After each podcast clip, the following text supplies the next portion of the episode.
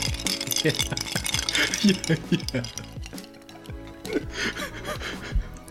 どうもどうもどうもどうも今無理やり音聞こえましたねそうですかそんなそんな音しないですよ普通に飲んでたらいやいやいやいやまあせっかくなんではいはい効果音そうですねはいちょっと今日はあのビールと違うんですけどうんうん何ですか今日は今日はえっとジーンですねクラフトジーンのロックで飲んでますおおうん最近ねあのまあビールも飲んでるんですけどうんビール一杯飲んであのクラフトジーンに移ったりとかっていうの最近多いんでほうほうほううんジンはロックでライムもなし氷だけですねへそうーですねまあたまにソーダではありますけど、うん基本ロックが多いですかねうんあれライムって普通に売ってますよね、スーパーとかでいや売ってます売ってます、そうなんですけどまあなんかそのクラフトジンなのでそのジン自体のこういろんなボタニカルとかフほうルーツとかの味があるからそんなに追加しなくても大丈夫ですかねなるほどうんかあ大人なこと言いますねいやいやいやビールも一緒じゃないですかいやいやなるほどねうんはいまあ僕はいつも通りコーヒーですおはようございますおはようございますそうですね今日は、えっ、と2022年5月の8日ですねはいアメリカも日本も同じ日付ということでうんアメリカは朝はいで5時えっ、と今6時かですねうんで日本は夜10時ですね遅いですね結構うんそろそろそろそろベッドインの時間ですねお眠りになっちゃう時間じゃないですかこれそうなんですよしかもあれなんですよ今日あのゴールデンウィーク最終日なんですようんもう 辛いんですよ はいはいあと1週間ぐらいゴールデンウィークないかなって思っていや結構長かったですよねうん、一応その僕は、えー、と2日と6日が平日だったんでまあそこで休みを取ったんで10連休になったんですけどうんうんまあでもなんかえっ、と法事があったりあまあいろいろあってまあ友達とももちろん遊んだり走りに行ったりもしてましたけど早かったですね終わるとあっという間なんですよねこういうのってそうなんですよねうんそのいや連休入る前はめちゃめちゃあるやんって思うんですけどね、そう、そうなんですよ終わっちゃうとあれみたいな時ありますそようなんですよ、いやー地獄ですよ明日からいやいやいやいや連休の最後を収録で締めくくりましょうよそうです ね。ここまではちょっとテンション。そうですね。あの、やる気がなさそうに聞こえちゃうんで。いやいや中ではメラメラ燃えてるっていういつものパターンでお願いしますよ頑張ります。はいはい。あの、憂鬱さが出ないように。そうそうそうはいはい。まあまあ、そんな、そんなとこですかね。ゴールデンウィークはい終わり。うん。うん。ですかね。まあ、なんとなくあの、まあ、今までの流れの続きで言うと、仕事がですね、ちょっとずつ落ち着いてきまして。ほまあ、落ち着いてきたっていうよりかは、えー、とサポートに入ってくださる方が、まあえー、と期間限定なんですけどうんうんうん入っていただいて、うん、その方がすごくできる方でちょっと楽になりましたね僕も仕う事素が晴らしいあんまりこう数字的には言えないんですけど残業時間も大幅にというかかなり減り始めてるところですかね数字言えないで言えないですねやめてもらえますかそのなんかリアルな感じいやいやいやまああの20時間が10時間になったみたいなもんですようんはいはい。そうそう。まあ、比較的健全な方向に進みつつある感じですかうね。んうんうん。あと、スケジュールもちょっと変更したりして、ほうん。少し余裕が出てきましたかね。ううんうん。あとは、そのプロジェクト自体のスコープをちょっとずつ、こう、まあ、小さくするというか、はいはいうん。まあ、そういうことをしたり、うんまあ、やっぱりちょっと溢れてる部分は、ちょっと後回しにしようとうんか、うんうん、まあそういうふうないろいろ組み替えたりいろんなことしてやっとちょっとずつ減ってきた感じですかね、うん。グッドニュースですね。い、やー本当ですようん。やっとなんか少し余裕が出てきましたねうん。うんそうなんですよはい。そうでそんなこんなでえっともう5月なんですけどうん。あと2ヶ月後にはハードロックがあるわけで すよはい。アラウンドザ・ザ・コーナーですね。いやーもうなんかあと2ヶ月かと思うとちょっとそれはそれでまた憂鬱なんですけど憂鬱というか、あ焦りというか、うんですかね。そうなんですようね、ん。そうで、まあ、ハードロック、えっ、ー、と、100。うん。えエンデュランスランかなうん、正式名称は。はい。多分そんな感じだと思うんですけど、うんうんそうですね。はい。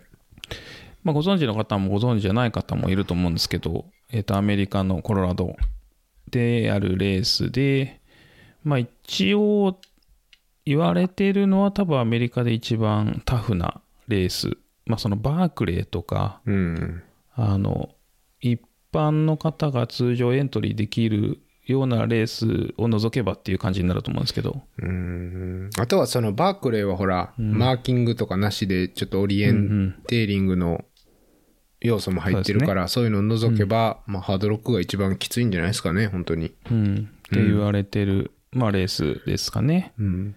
で、まあ、スタートが 3000m、まあ、でループコースで1周でまた 3000m のシルバートンっていう街に戻ってくるようなとこなんですけど、まあ、累積も1万 1000m かななのでまあまあかなりタフな一番高いとこでいうと 4200m 超えますし、まあ、結構えぐいレースなんですけど、うん。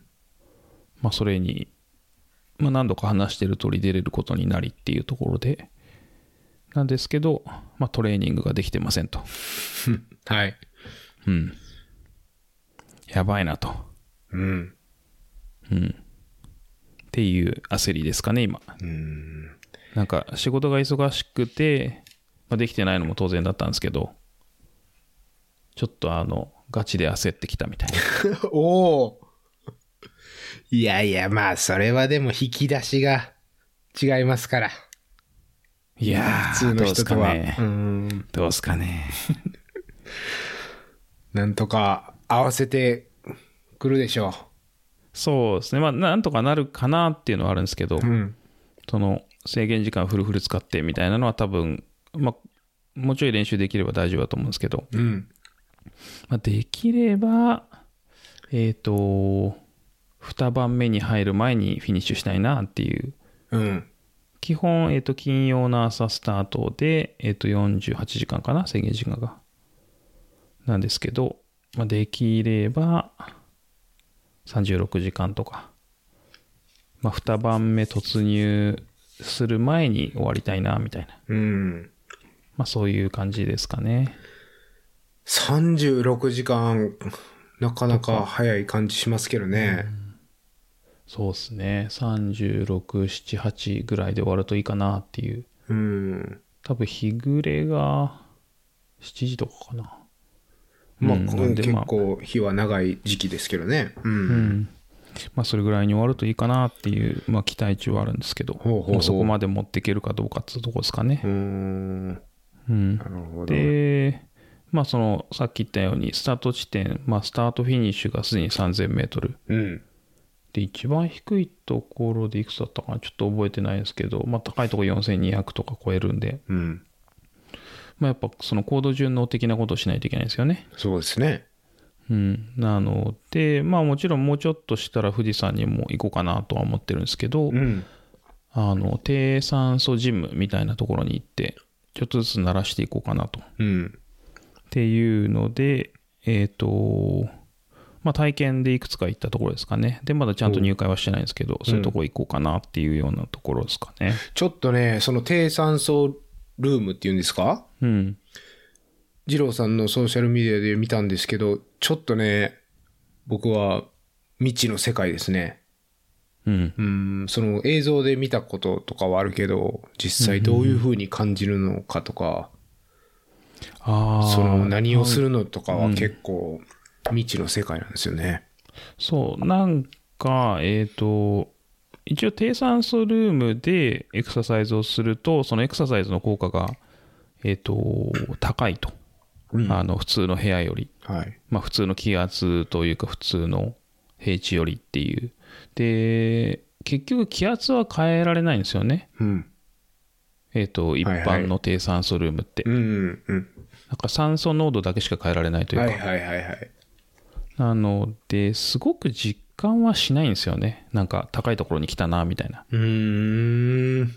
うん。そう、だから、まあなんか、走っててとか、まあトレッドミルなんですけど、なんか何か違うな、みたいな感じはあんまりしないですかね。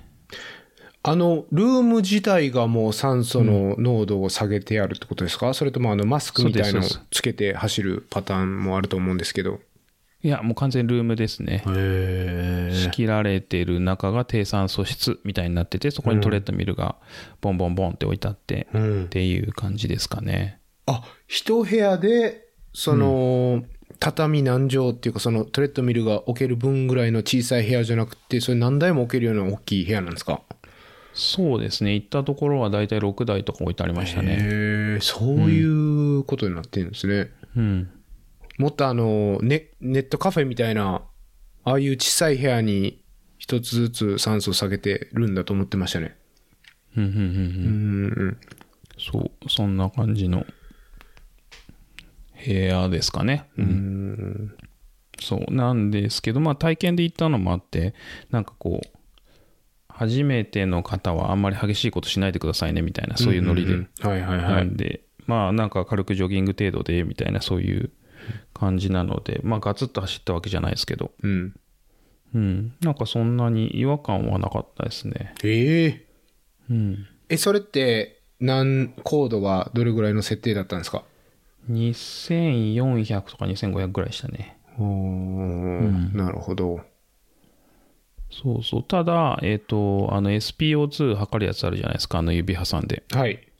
うん。で、あれとかで、まあ、適宜チェックしてくださいって言われて、なんか70を切ったらやめてくださいとかって言われたのかな。うんうん80切ったかな。なんかその数字を言われて、それを切ったらやめてくださいっていう感じで、まあ、5分おきにチェックしてくださいね、みたいな感じで言われて、チェックしてて、83とかにやっぱなってましたね。へえ、うんまあ、多分普通の状態で83とかだったら、まあ、あの病院行かなきゃいけないレベルだと思うんですけど、うん。一応低酸素室だと全然83なんだみたいな違和感ないなみたいなそんな感じでしたけどうーん。それって、どれ、何分ぐらい走ったんですか一応なんか1回30分までみたいなそういう感じだったんでへえ30分ぐらいですかね、なるほど。それで、対して、きつく感じなかったらハードロックいけんじゃないですか、これ。いけますかねいや、いけんじゃないかな、ぐらいの感じで。そうそうそうまあまあそんなんでまああとはそこに行こうかなと思いつつ富士山にも行ってちょっとずつ慣れてとかうん。まあそんなことは考えてますけどね。うんやっとあれですね、マジで、あの、どういう練習しようかなっていうのが考えられる余裕ができたっていうう。んうんうん。そうですよね。だって考えても、実行できない状況でしたからね、今まではねうん。。そうなんですよね。まあそんなこんなでやっとっていう感じですかね。はいまあそんなに、そこ、それでも余裕がすごいあるわけではないんで、うんうんうん。まあいろいろやりくりしながらっていう感じになるかなっていう、まあそんなとこですかね。まあ、テーパーリングの期間もありますからね。うん。うん。そうなんですよね。だからまあもう実質2週、2ヶ月か。うん。えっ、と、ぐらいしかないっていう感じですかね。うん。うん、そうそう。だから本当は実はゴールデンウィーク中に、あの、えっ、と、まあちょいちょい出てくる哲郎くんっていう、はい、哲郎さん。まあハドロックも一緒に出るんですけど、うんうんえっ、と、まあよくアメリカのレースに出る友達がいて、で、その哲郎くんが一応 RD をやってる、えっ、と、なんだろう。 超ドローカル草イベントがあってうん。哲郎くんがやるって言ったらできるみたいな、ほはい、100マイルがありましてう。、はい。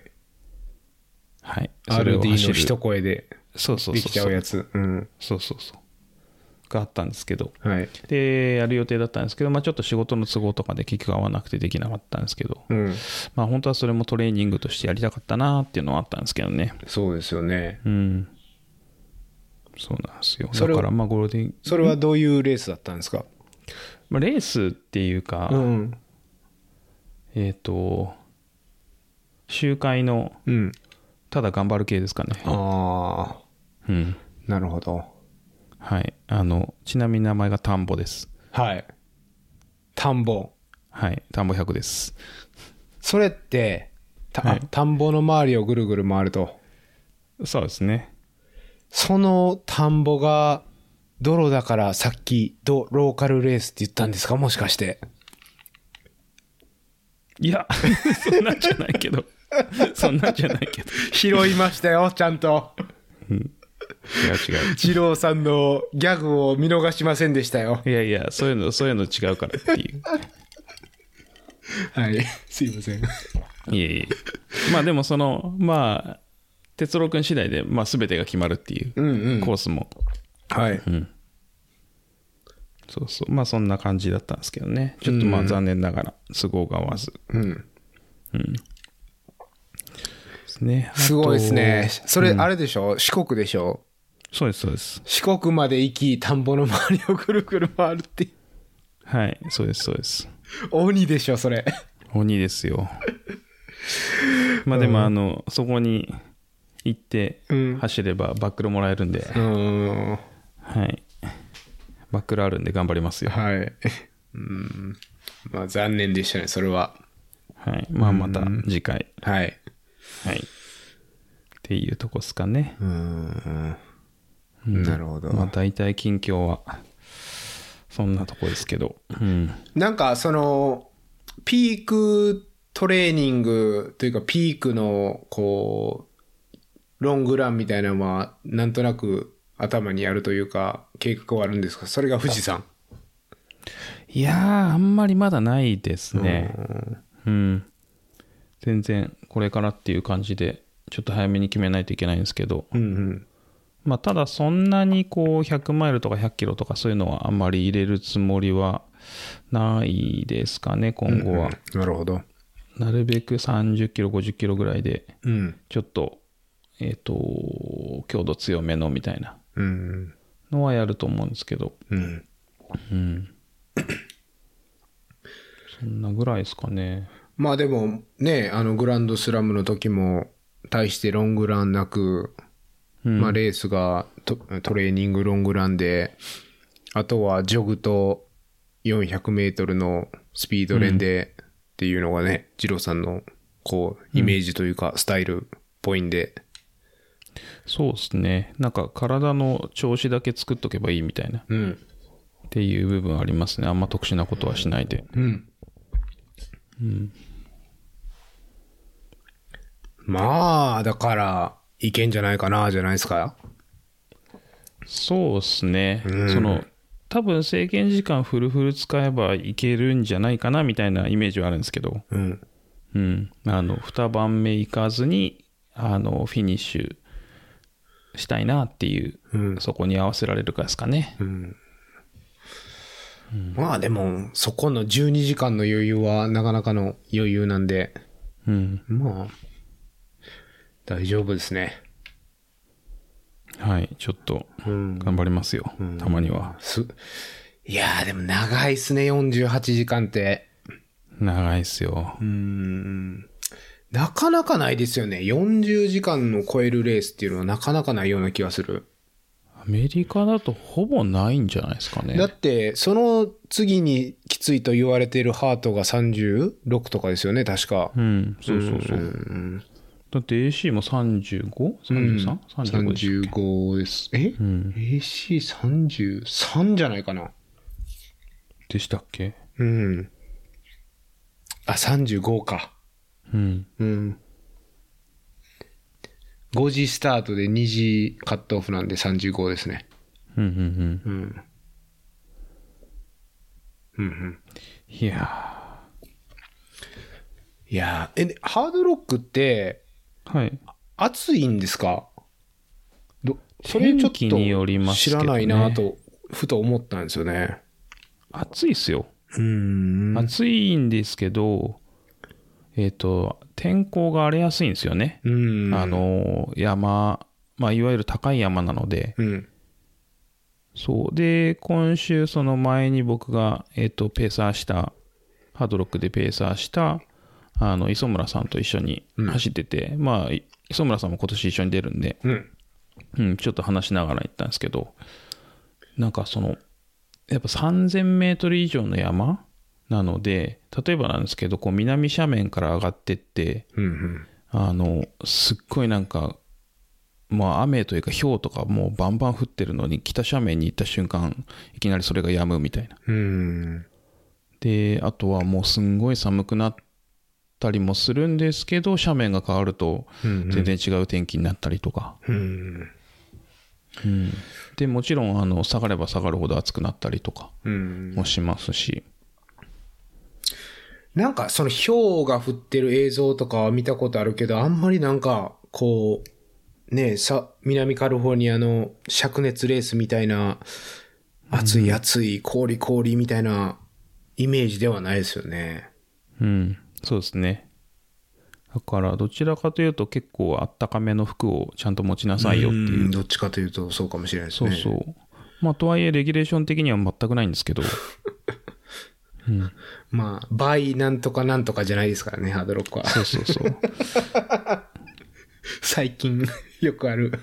よくあるうんうん。そうそう一応なんかあの、レコメンデーションギアっていうのがあるんですけど、うんうんレコメンデッドギアかなまあいろいろ書いてあるんですけどあのレインジャケット持ちましょうとかうんうん。あのヘッドランプとバックアップ持ってきましょうとか、うんうんまあ当然のことは書いてあるんですけど、まあ、それすらあの必須ではないというか、うんうん。必須として書かれてないっていう感じですかねまあそのハードロック出るっていうぐらいの人はまあその辺はしっかりできるだろうっていうのと、うんあとなんかやっぱりある程度書いとかないと後で責任問題になるっていうこのアメリカの訴訟文化的なところがあるような気もしますけどね。ううんーん確かに。コーヒー熱いからやけどしないようにねって書いとかないとうん訴えられるみたいなね。そういありまうすね国なんで、はい。うんうん。まあでもなんかレースの温度次第ですよね本当うん。前出たどこだっけジョージアジョージアだっけなほう。どっかの100マイルうん。はあのまあどちらかというとフラット系で累積が 3000m ぐらいしかなかったんですけど、うん。あのライトは持ってこいよって書いてありましたね。うーん。で、あの、近所にあるウォルマートでは買ってくるなって書いてありましたね。うーん。なるほどね。もうちょっといいやつ買いなさいって書いはていありまはいした。はいはいはいはいはい。つかないライトを渡すと怒られる場合あるんで、うん。うん、あの野郎って言われる場合あるから、そうそう。そういうライトはダメですよっていうことですよね。うん。うん。はい。まあまあ、その程度だったりしますけどね。うんう。ん。そっか。まあじゃあやっぱり、上りと、高度ってことですよね。そうですね。えっ、と、まあ、スタート3000。で、一番低いところで、そんな下がらないでしょそう、下がんないんですよ。うん一番低いところが7000、えっ、と、何フィートだろうな。8000フィート切るぐらいなんですよね。全然下がらないじゃないですか。そうだから、えっと、メートルにすると2300とかう多ん。分それぐらいだと思うんですよね、一番低いところうが、んうんうん。うんだからあのいわゆるアメリカの100マイルでは全く見ないこうエレベーションのプロファイルうん。高低差図ですかね、はいはい超ギザギザしてるっていううん。うんうんいやうーんな。かなかですよなかなかですね。まあでも、うんなかなか入るのも厳しいレースなんで、コース、コースも厳しいけど、入るのも厳しいレースなんで、やっぱそうでね、すねここは。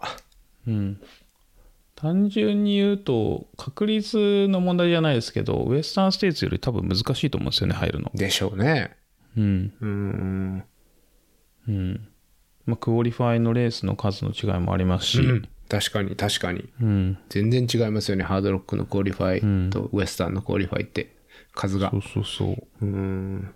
まああとはえっ、と抽選の仕方も若干違いますしねうん。 そうそうそう。うんまあまあまあそんなのがありつつはい。やっとうん。やっと進める方向に来たとはい。そんなとこっすかねうん。うん楽しみ近です況ね。的にははい。でそう深夜さんの方次どうですかねそうですね。僕の方は最近、リオナ・ディバイドっていううんうん100キロのレースを走りまして、うんまあまあ、ネタとしては弱いですけど、うん。まあ、事件なし、無事完走でウエスタンのクオリファイをゲットしたと。素晴らしはい。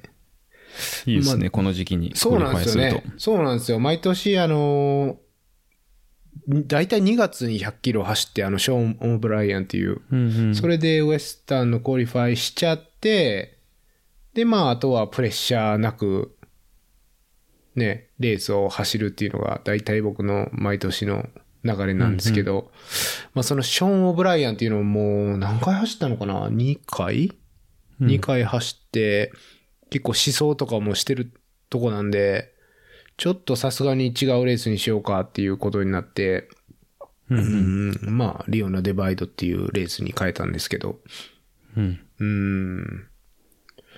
そうなんですよね。まあでも、楽しかったですね。やっぱりあの、前回がマラソンだって、もうただただきつかったんで、やっぱトレイルレースは楽しいなって思いましたね。ああなるほどうんそのレース中も楽しいし、そのトレーニング自体も、なんか特にこう、変にプレッシャーかかることなく、うんうん、のんびり楽しくトレーニングしてましたね。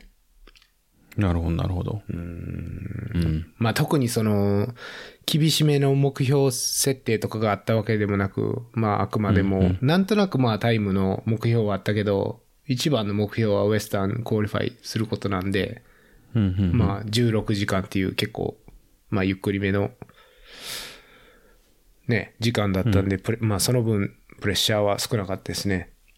なるほどうんいいですねあとしかも家から近いですよねそう、家からもう本当に30分ぐらいなんですよね、スタートが。うん。だからロジスティックの面でも楽で。うんうん。そうそうで、うあの、うちん。あそれこそベンチュラ住んでた時も1時間ちょっとぐらいだった気がしますね、うん。そうすごい行きやすくてうん。うん二郎さんが、あの、出張で来てる時に走ったっていうレースですね。うん。僕のあれですね初めてのアメリカのレースですねあそうでしたね。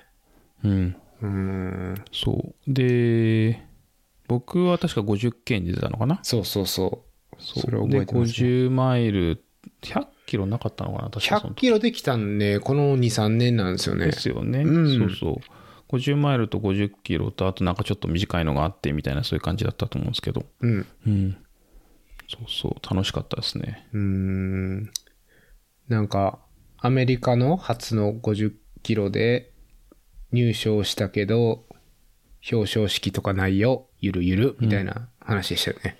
そうそうそうそういやなんかわわけわからず走ってて気づいたら入賞してて、で全然こう勝手を知らずにボケーっと待ってたら、うん。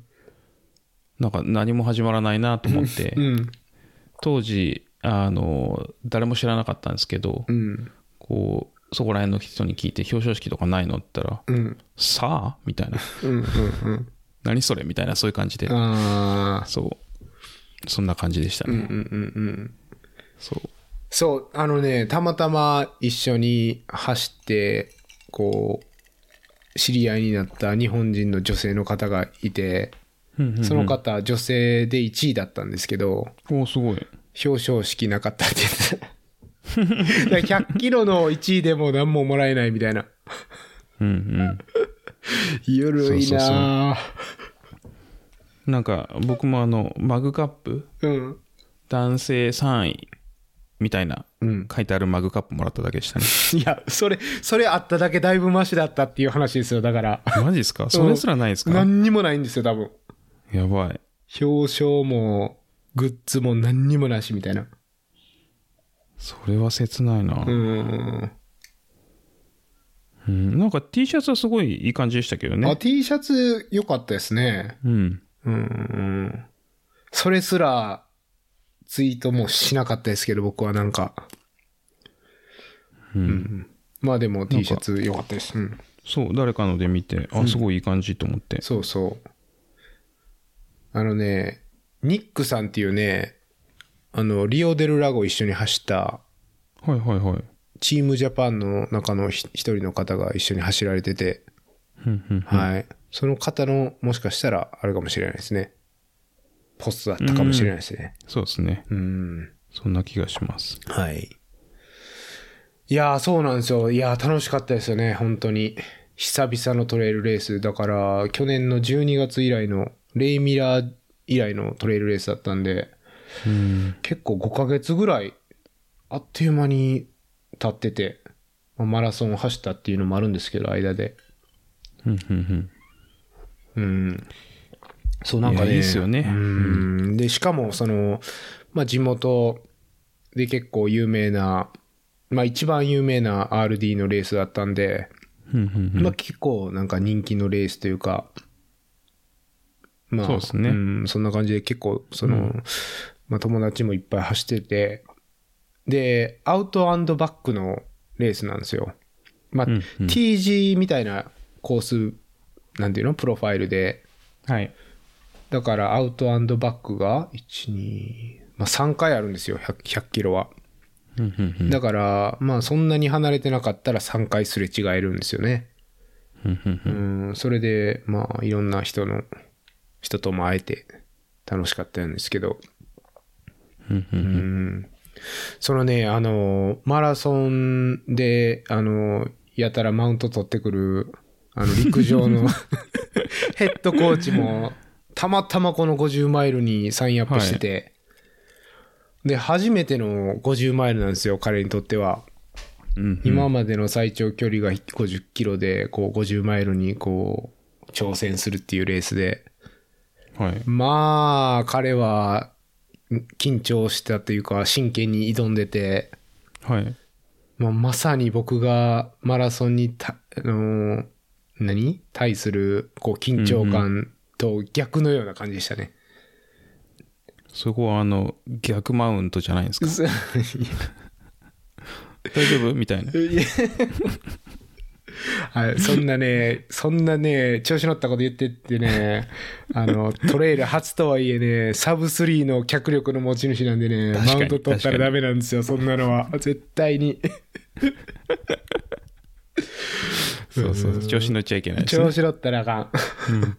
まあ結構ね、でも思想とかも何回か一緒に行ったりして、うんううんうんん、まあ、いろいろ質問されたけど、まあまあ、まあ大丈夫でしょう。そんな、そんな20回ぐらいマラソン走ってる彼なんで、まあまあ最初飛ばしすぎなければ、絶対大丈夫だよ、つって言ってたんですけど、うんうんううんん、まあまあ彼も無事、完走したんですけど、まあ面白かったですね、その緊張具合が。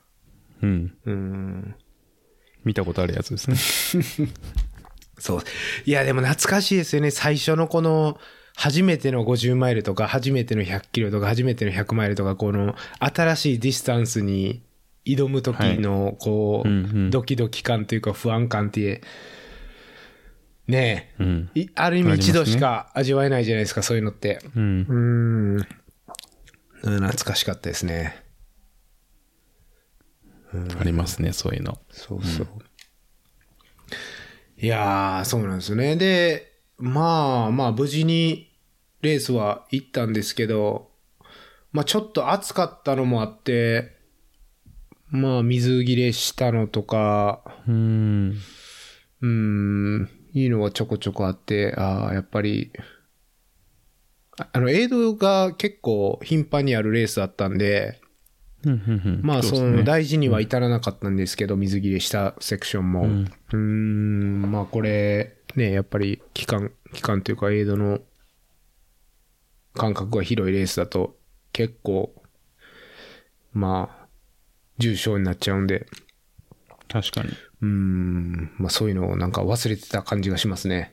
ずっと涼しいレースだったんで、最近。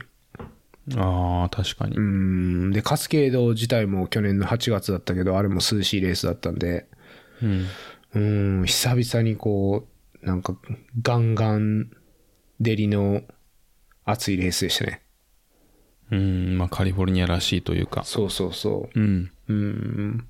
まあ、と言っても、気温自体は全然例年より低かったんですけど、まあ、でも普通に T シャツ短パンで。ああ、全然そうですね。はい。うん。うーん。結構スタートはみんな、シェルとか着てましたね。ああ、ほいほいほいほうーい。ん。そうそう。なるほど。そうなんですよ。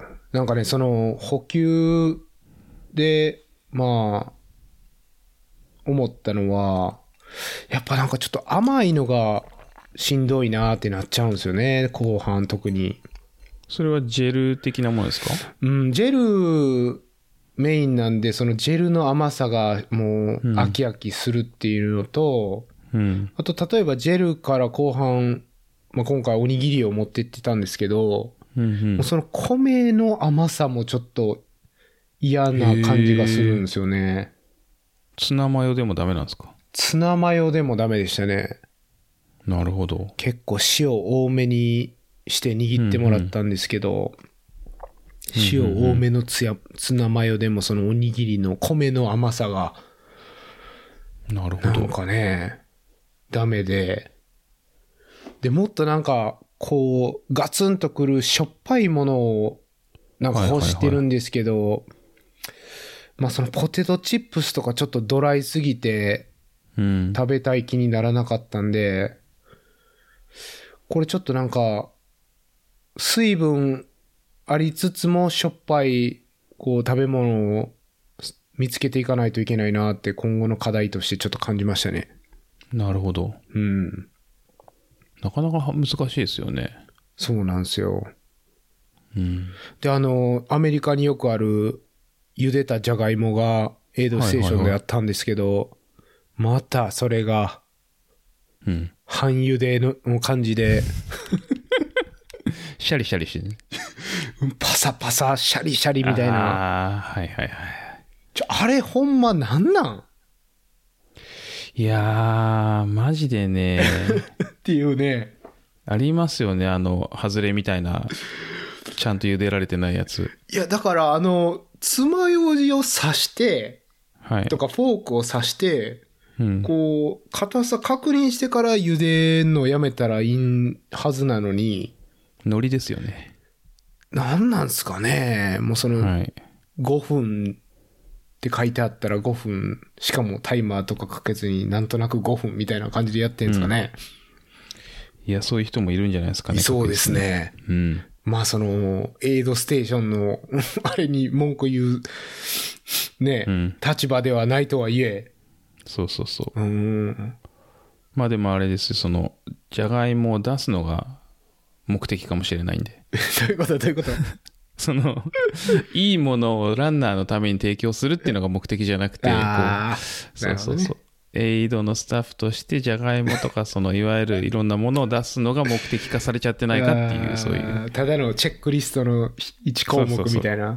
そうそうそうそう。うんいや、だからその、しょっぱくてパサってない食べ物、うん。教えてください。えー、しょっぱくってパサってないものあるかな、あるかないや、なんか、ポテチって聞い思ってたんですよ、最初聞いた時、うん。でも、ポテチ違うっていう話になってたんで、うん。いや、どうかなと思ってて、しょっぱくてパサってないもの。まあだから、チキンじゃなくてチーズケサディアになるんですかね。うん、でも、あるとことないとこありますもんね、あれだうと。ん。そう、できれば、その自分で持っていけるもんがいいんですよ。ああ、そういうのなるほどに左右されないために。だからおにぎりとかは完璧なんですけど、ううんうーうん。ん。なんすかね。いや、それこそあれじゃないですかね。カレーとかいいんじゃないですか。カレうん。ー。カなんかレーを、時が止まった感じがしますけど。いや、カレーをジップロックに入れてみたいな感じですかなんか、えっ、と、なんつったらいいんですかね。ちょっとチューブっぽい、うんなんか日本だと、ちっちゃいフラスクみたいなのが売ってて、はいはい。あの、それこそ、料理用な、あの、キャンプ用の油を入れるとか、おー、はいはいはいはい。ああいうのにカレーの汁だけ入れて持っていくとか。 はあ。なるほどね。確かに。いや、カレーを、と、ご飯をミキサーにかけて、こう、流し込めるぐらいの感じにしたら確かにいいかも。うん。とか。なるほど。まあ、それぐらいいやなのんか米だと多分大丈夫なんですよね。うん。ジャストア混ざンアっイデてィたアでら。すけど。うーん。なるほど。すごい。いきなりよく出てきますね、それ。いや、なんか食べられそうなの何かなとか、映像で出てくるもの何かなと思ってて。うん。で、まあ、サンドイッチとかまず無理じゃないですか。パサ、パサってますからね。で、カレーとか豚汁とかいいなって思ったんですようね。ん。そうなんですよね。でも豚汁持ってくの難しいしな、みたいな。うん、そうですね。できれば、あんまり汁、汁じゃない方がいいですね。うん。うん。まあ、豚汁的なやつをペットボトルに入れてっていうのはありかもしれないですけど、確かに。うん。今思ったら。なんかこっちの、あの、日本で、えっ、と、それこそロングディスタンスハイキングとかをする人とかは、なんかペットボトルに柿の種入れてうんうんうんうん歩いてる人がいますけどはね、いはいはいはいあれでも相当水分持ってかれるんで、うん。柿の種は、あの、小包装になってるやつあるじゃないですか。はいはいはい。あれは食べたことありますね、何回か。うんうんううんーん。まあ確かにあるぐらいの塩加減がいいですね。うんうーん。まあちょっと、おすすめがあったら教えていただきたいですね、ぜうんひ。そうですね、リスナーさんから、うん。もしこれいいよとかあれば、聞きたいですね。そうなんいや、僕も補給はずっと悩んでるんですよね。うーん。なんか最初はいいんですけどやっぱ後半とかまあ後半っていうかもう中盤からジェルダメなんでうーん。うんなんか今試してるのは甘酒ですねおーうん甘酒はうんカーブってことですかカーブですねほぼうんただえっ、とミネラルとかアミノ酸的なものはすごく入ってますねうーん。あの、やっぱり、しょっぽいものが食べたいっていうのは塩分が不足してる体の信号なんですかね。いやまあ間違いなくそうだと思いますようーん。うん結構、あの、ソルトスティックとか取っててもうん足りてないんかな、やっぱり。何なんですかね多分足りて足りてるのか足りてないのかうんでもなんかその僕も今週ちょっと長めの走ってめっちゃ汗かいてその後とかやっぱすごい異様にこうラーメンとか味噌汁とかそのしょっぱいものがひうんずっと欲しくなりましたしねうーん。朝起きていきなり味噌汁飲んだりとかしましたねあーあれなんか足りないと思って普段はそういうのならないのに。ならないです朝なんて別に普通にコーヒー一杯あればいいのに、うーん。起きた途端あれなんかちょっとしょっぱいの飲みたいみたいな信号ですね、それは。うんえ、ソルトスティック取ってました撮ってました、あーやっぱ取ってても。うん、でも朝起きとソルトスティック撮っててそれこそおしっこの色ではいはいいろいろチェックするんですけど、はい。多分まあ大丈夫かなっていう色だったと思うんですよその日のうちはで朝起きてその味噌汁飲みたいなって思ったんですけどその朝に行ったトイレの時にはすごい濃かったですねへえ。だから足りその時は足りてなかったなと思いますやっぱりおお、そんなことなるんですね。そうで走り終わった後とかも、まあ、そのラーメン食べたりとかビールも飲んだし、うん。えっ、とまあ水もいっ ぱい飲んだんビでールも飲んだし、ビール、ビール。うん、はい。そうそうそうそうまあ大丈夫かなと思ってたんですけどなんかどういうタイミングかわかんないですけど朝起きたらまあ多分また水分不足塩分不足みたいな状態になってたんだなと思ってうん。なるほど。うんそうそう。まあ本当に教えていただきたい。できれば自分で用意できるものを。そうですねうーん。うんなんせエイドは1分以内なんで、そんなそんな人います よねいや、ちなみに今回も、まあ、はい絶対1分以上過ごしたところ何個かあったけど、まあまあ、できるだけ早くっていうのは、うん、心がけました。素晴らしいはい。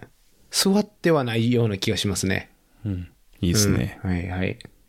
素晴らしいですあとね、やっぱりあの、クルーがいたら1分以内もいけるかもしれないけど、うんうんクルーがいなくて自分でドロップバックをごそごそとかいうことになると、なかなかやっぱ厳しいですね。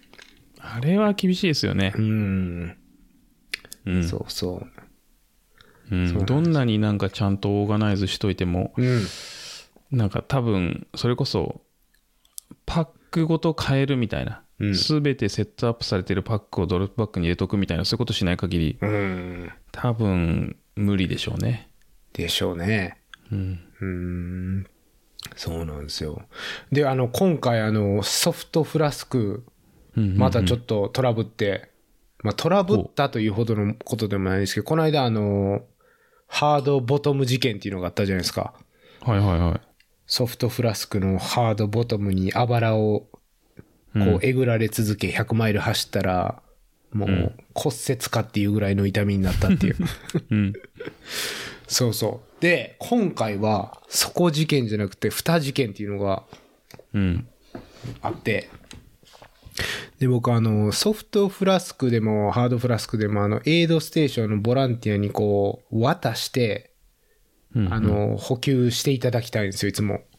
お願いしますって言って。そうですねでも、あの、コロナなのか、こう、片手が塞がってるのか、向こうのね、うんその、開けてくれないんですよ。うんソフトフラスクを渡しても、いや、開けれないとか言って。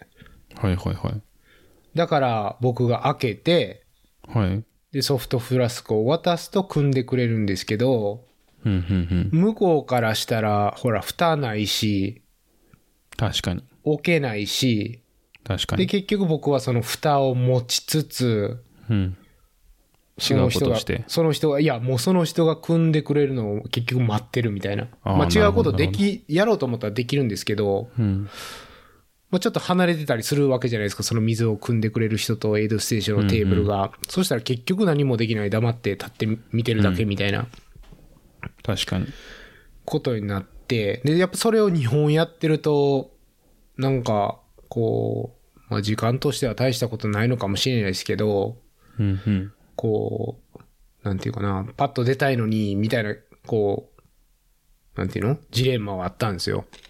うんで、そ、それどうしようかなと、これ嫌やなと思ってて。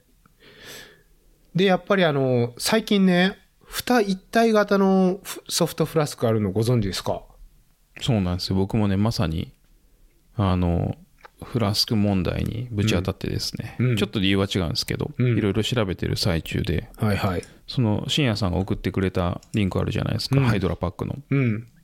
あれのあのホーホースなしのやつを見てましたあー、ストロータイプじゃないやつ。そうそうそうそうあーこれね、あの、僕が送ったリンクのやつは、両方ついてるんですよ。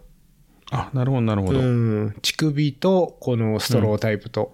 うんうんで、何がいいかっていうと、これ、あの、なんて言うんですか、この、蓋が、スクリュートップじゃなくて、まあ、スクリュートップの蓋なんですけど、うん補給する場合は、こう、なんて言うんですか、パカッとひパカッと、90度、こう、開けられるようになってるんですよ。うんそうですなんねて言うんですかね、これ、ヒンジって言うんですかえーとですねなんて言ったらいいんだろうこういうの難しいですね。うんたまにあの、歯磨き粉の蓋とかこういうのありますけど、ほうほうほうほほら、歯磨き粉で蓋がスクリュータイプのやつと、ほら、90度パカって、こう開いて、蓋、蓋が離れないタイプのやつがあって、う。うんまあ、そ、そっちのタイプなんですよ、フラスクが。うんで、これだと、そのまま渡してやってくれんじゃないかなっていうね。まだ試してないんですけど、うん。うん、これいいですよね。うん。そう。いいと思います。だからこれをでなんかただ、うんはい。はいはい。どうぞどうぞ。いや、これを次回のレースでは試して、渡してやってくれればいいなっていう。うーん、なるほど。はい。そう。で、これがいいかなって僕も思ってたんですけど、口がやっぱちょっとちっちゃいんですよね。あー若干ちっちゃいですね。氷入れたい問題があって、うん、うん、そうするとこのサイズだと氷入れづらいんですよね。うん。うーん。確かにね。ちょっと一回りちっちゃくなっちゃいますよね。枠の分というか。そうなんですよこの細長くて口がちっちゃいやつっていうよりかは、もうちょい、こう、えっ、と、太くて短い。はいはい。で、口が大きいみたいなのだと完璧だなと思ってたんですようーね。ん。なるほどね。でもなんか蓋はこのサイズですからね。ちょっと太めのボトルでもそうなんですよ。ね。この規格っぽいですよね。この蓋のサイズが。そうなんですようーね。ん。そう、だからちょっと今、どうしようかなと思って探してる最中なんですけど、あんまいいのがなくて。うん、あと結局この口の部分、蓋の部分が、こうハードプラスチックで重いじゃないですか。うんうんうんだからこれをさらに大きくしちゃうと、やっぱ重くなって、で、揺れるんですよね、やっぱり、走ってたら。なんで、難しいとこなんでしょうね、これ製造側も。うんうん、絶対その口が大きい方が氷入れやすいっていうのは絶対認識してるはずなんですけど。うんうん。そうなんですよ。だからちょっと、うん、そこ悩ましいなと思いつつ、でもこれ、ほぼ同じの、これが一番いいかなって今思ってますね。おーうん。そうなんですよね。うん。 500ml が2つで42ドル。うん。 600ml だと2つで46ドル。結構安いですね。うん。うーん。そうなんですよ。というエイドステーションの学びもあったという話なんですけど。うん。うん。うんうん。なるほど、なるほど。はい。どうなんですかね、今後。まあなんか良くなるとは思いますけどね。うーん。なんかね、その、こっちのエイドステーション、まあ日本のエイドステーションちょっとわかんないですけど、えっと、あのね、ガロンのはい。水をボトルで持って注いでくれるんですけど、うんうんうん。やっぱりそのガロンのボトルで片手が塞がってるからっていうのが、まあ一番大きい理由だと思いますね。ああ、確かに。うーん特にテーブルの周りにいない場合は、そのガロンの水を一回置いて、うんうん。蓋を開けてみたいなことはめんどくさそうなんで、まあこれが解決策なんじゃないかなと。うん。確かに。はい。ソフトフ、ソフトフラスク、蓋事件。うん。はいあとスクリューのやつは、あの、たまにちゃんと締め切れてないとかありますよね。あーあれ意外とね、しっかりこう水平に回し始めないと、うん。こう、斜めになって閉まらなかったり、あと、イライラしますよね。うん、イライラする。うん。そう。だから、これだと、その、まあ、レース中にスクリューを回すことはないから、そうなんですよ。結構いろいろ解決しますよね。うん。日本で手に入りそうですかこれ。これ、日本はないんじゃないですかね。出るのかなハイドラパック。あんまり見ないですけどね。うん。まあ、ハイドラパックって実はあの、サロモンの、うんあのソフトフラスクの製造元ですね。いや、もう結構いろんなとこやってますね。ああ、まあいろんなとこやってるんですけど。多分うんそうそう。ロゴを入れて、うん。うん。一応代理店はいるんですね。うんハイドラパック。いるけど、うん。そうそう。そうなんですよ。そうそう、そうなんですよ。いろいろところが、ロゴを入れて、自分とこのパックうん。のように売ってますよねう。んですね。うん。そうなんですよ。まあまあ、補給は、そんな感じで。うん。で、その日、うん。まあ、今回、そのレースで試したのは、はい。そのアウトバックのセクションがいっぱいあったからいっぱいすれ違って、しかもあの、部門もはい。 50キロ、50マイル、100キロって同時スタートで、はい。で、ほぼ一緒のコースなんですよ。100 50マイルと100キロだけ余分に、うんうまあ、ん走るみたいなことですごいすれ違うんですよね。うんうんうんで、そのすれ違うランナーに全員声をかけるっていうのを目標ほうにほ今回走りまして、グッジョブみたいな、あるじゃないですか、声かけみたいな、うん。はい。ナイスランでーすみたいな、そうですね。はい。そう、それを、なんで、まあやろうかと思ったかというと、その、僕が好きな YouTube の一つで、ミラー VS ホークスっていう、はいはいはい。あのザック・ミラーとヘイデン・ホークスがガチガチにやり合った2016年のノースフェイス50マイルのレースはい。の YouTube があって、で、まあ、ヘイデン・ホークスは多分その時初めて50マイル走ったとか結構そのトレイルに来てすぐの時だったんで、まあ、淡々と走るんですよ。何も言わずに。はい。で、その反面、ザック・ミラーは、もうめちゃめちゃ声かけるんですよね、すれ違ってる。はいあの、特にあの、女性トップランナーとかにめちゃくちゃ声かけてて、うんうんうんで、それがまあ YouTube に入ってるんですけど、その彼の声が。うんあれでもうなんかめちゃめちゃ自分に元気もいってるんじゃないかなと思って。ああ、確かに。その応援すること、声かけることで自分もこう奮闘するみたいな。うん。であれがすごいそれはなんか、うん、印象的で、うん。それを心がけたんですよ。なるほど。うん。まあいつも結構声かける方なんですけど、うんうんうん普段から、まあ、今回はもう全員に声かけようと思って。なるほど、なるほうど。ん。やっぱり。いや、でも、う。うんん、いいかもしんない。うんそうなんですよ。まあそのいちいち声をかけることで、こう奮闘されるっていうのもあるんですけど、うんちょっとね、やっぱり疲れてくるとね、声かけれなくなってくるんですよね。あと、声の、声の、あの、声量が小さくなったり、うんううんん。それありますね。最初めっちゃ元気に、グッジョブとか言って言ってても、うん。うん。もう一応最後の方言ってるんですけど、グッジョブみたいな。 これ聞こえてへそんうそうそで、うみたいな。そうそうそうそう。あの、言う努力はしてるみたいそうそうそうそう。ただ、それでもやってることによって、あ、自分が弱ってきてるな、これもうちょっと補給しないとなっていう、こう、サインになるというか、なんか気づ、うん気づかないうちにどんどん弱っていくときってあるじゃないですか。な。うんうんなんか意識朦朧としてるのか、うん。まありますね。うんいっぱいいっぱいだったり。そうそうそうそう。うん。それの、こう、いいサインになるなっていう一面もあって。うんうん。うん。まあ、それが良かったですね。なるほど。はい。いいですね。それはなんかいい、いい、すごくいい気がします。うんあの、頑張って、他の人のためにも言うっていうのは、なんか自分に返ってきそうな気がしますね。うん。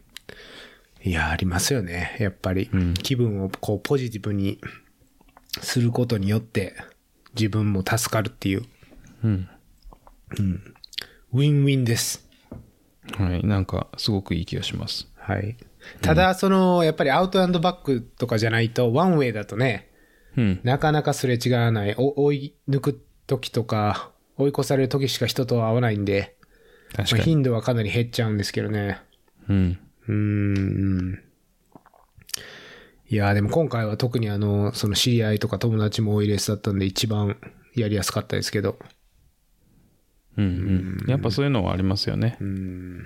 ね。まああとは、その、もし他のランナーにそれができなくてもエイドステーションでしっかりこう、感謝の意を表したりね。そうですね。それ、あの、心がけてますね。なるべく、あの、元気に大きい声で、うん。あの、ありがとうございましたっていうのは、まあ言うようには、うん。うん、してますね。あると思います。それは、あの、なんかどっちかというと純粋に、あの、ちゃんと感謝を伝えようみたいな。うん。うん。まあでもそれをすることによってこう、気持ちよく出られてうんっ。ていうのも自分に返ってくるかもしれないし、そうですね。うーん。それを心がけましたね。うん。なんか、応援してくれてる人がいるじゃないですか。全然知らなくても。はい。そういう人にちゃんと返事をするっていうのはありますね。うーん。そうですね。うん。声を張り目でね。そうそうそうそうう。ん。ちょっとあの、唐揚げ菌っぽくなる時ありますけどね。ああいいんじゃないですか、本当にそれで。うん。いや、いいと思います。うん。そうそいいですね。ちょっと。う。そんな感じで。うん。あと、あの、やっぱレース久々に走って再確認したのは、ストラバのフライバイっていうはいはいはい。機能が本当に面白いなと思って。ああ、あれいいですよねう。ーん。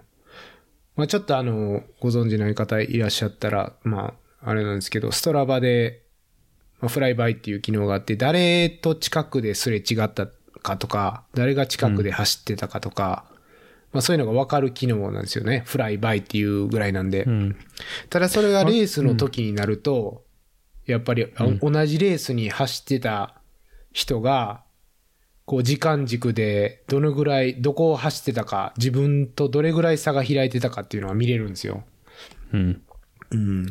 なんでまあ別に、その僕は他の人とそんな競ってるっていうあれでもないんですけど、まあなんとなくこのエイドで差が縮まったなとか、ああ、やっぱり上りでどんどんどんどんこう差がつけられてるなとか、そういうのもわかるんですよね、やっぱり。うん。だから自分のその強さとか弱さの、まあ、あれがわかるっていう。うん。うん。ありますねうん、面白いんですけど。うん。あれ多分ウェブっていうか、あの、ブラウザだけですよね。マプリだとなかったあ気があ、。そうかも。うん。そうですね。アプリだとないです。ウェブ版だけです。うん。うん。ただそのウェブ版でも、そのプライバシー設定で、はいデはいはいはィいディフォルトがそれ非公開になってるんですよ。うんああ、なるほど。そう。だからそれをあえて公開しないと他の人には見られないんで、うんうんうん。うん、結構その非公開にしてる人が、まあ、意図的なのか、ディフォルトだからかわかんないですけど、多くて、まあ、そういう人は見えなくってちょっと残念なんですけど、うんうんうん。まあ、面白いんで、ぜひ、あの、セキュリティ設定でそこは公開にしていただきたいですうね。ん。確かに。いやー、あれ面白いんですよ。うん。うん。そうなんです。いいですよね。あの、ダイジェストじゃないですけど、こう、テコテコテコテコ動いてて。そうそうそうそう。うん。いや、結構ね、その GPS 上、その地図上でどこを走ってるかっていうのも見れるんですけど、それと同じに時間軸で何分先何分後ろかっていうのが見れるからすっごいわかりやすいですよね。うん。うん。そうそう。だからレースの時とか、登場人物多いのがやっぱ一番いいですよね。面白いですね。うん。うん。もう、そそれこそエリートランナーとかプロいたらもう、えぐいですからね。話され方が。そうそうそうそうそう。うんもう、さっさと離されて、さっさとゴールに疲れて、で、消えるんですよ、あのアクティビティ終了したら。そうそうそうそこれ まだ20マイルあんのに、もう終わってるやん、みたいな。消えちゃった、みたいな。うんあるある。はいはい。いやー、いいですねスト。ストラバのアンバサダーじゃないけど、うん。ぜひおすすめですね、あれは。そうですね。まあ、やっぱストラバ、ユーザーも多いですしね。うん。そうですね。うん。いやー有料会員ですから。そうですね。僕もあの、なんか無料期間中に申し込んだまま、まあ、そのまま引き継いでやってますね、結局。うん。あれですね、唯一のあの、最近のイライラポイントは、はい。シューズを選ぶじゃないですか、アクティビティをした後に、エはクいササイズとか。あれがあの、名前の順で相当されてないんですよね。最近変わりましたよ、それ。マジですかうん。この、多分1週間、2週間で僕それ気づきました。いや、全然ですよ。全然治ってないですよ。ブランドごとにそうとされてますね、今。されてないんですよ。あれナイキ、アルトラ、アルトラ、ナイキ、ナイキ、ニューバランス、ホカ、みたいなそういう順ですよ、僕。ジャパンバージョンはまだなんじゃないですか、じゃあ。なるほど。アップデートしたらいけんのかないや、それ結構ね、本当にイライラしてたんですけどね。そう。めっちゃイライラしてたんですけど。感動しましたよもうちょっとツイートしようかと思うぐらいの感動でしたもん。あでも2日前にアップデートされてるけど全然ですよ日本まだなんですねっていうかこんなシンプルな部分なんだから早く直してよみたいなあ、あれそうとされてないな。あやっぱりでもなんか、ホカ、ワンワン、クリフトン7、クリフトン7、セカンドとか、スピードゴート4、スピードゴート4は一緒に、これたまたまなってるだけか。うんなってないな。なってないですよこれそんな難しないやろっていうね。めちゃくちゃ簡単ですよこれこれ何順なんやろ、足した順ですかいや足した順じゃないと思いますけど ねランダム。ランダムかなだって最後に足したやつが一番下に来てないからうん。確かに。謎ですよマジでなんでこんなことに。そうそうこれ早く直してほしいんですよね、うん。ローハンギングフルーツっていうやつですね。なんすかそれえ、あのー低いところになってるあのあー果実みたなるほいどなな、こう簡単に直せれて、うま、うまみあるぞみたいな。うんうんううんん。ストラバの中の人お願いしますって、ディベロッパーはアメリカか。でも日本にもあのちゃんとブランチあるんでうんうんこれだってグローバルの問題ですよねきっとうん。でしょうね。うんうん。わかるわ、それ。これ嫌やわ。うんそうそうそうこういう細いところでで多分靴多い人がきっといっぱいいるじゃない ですか誰のことをおっしゃってるんですかいやいや別に誰とは言わないですけど誰とは言わなごいですけど本人ですかまあまあそこそこありますけどうん。そう今開きながらあこの靴もリタイアしてるなっていうの5足ぐらいありまあしたりけまどすね。うん。いやいや。お願いしますと直して。はい。はいあ、だから、これを、日本のストラバの方に聞いていただいて、アメリカ本土にっていうやつですね。そうですねうんなんかね、こあの、フィードバックを、えっと、書く場所がどっかにあるんですよね。フィードバックというか、あそうの、ですねその、フィーチャーのリクエストサイトがうんうんうん確かあって、いや、あると思いますよね、きっと。うんまあそこでおそらく声は上がってると思いますけど、まあまあ、わかんないですね、でも。まあでもストラバやっぱ、うん、いいですね。楽しいと思います。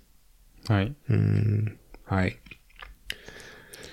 そんな感じかな、僕の レオナディファイドは、ダラダラと。いやいやいや、まあいいんじゃないですか。うん。あとは、なんすかね。まあ、最近のイベントで言うと、UTMF とかおうありましたどね。うでしたか追ってましたか ?UTMF。あんまり追ってなかったですね。らら。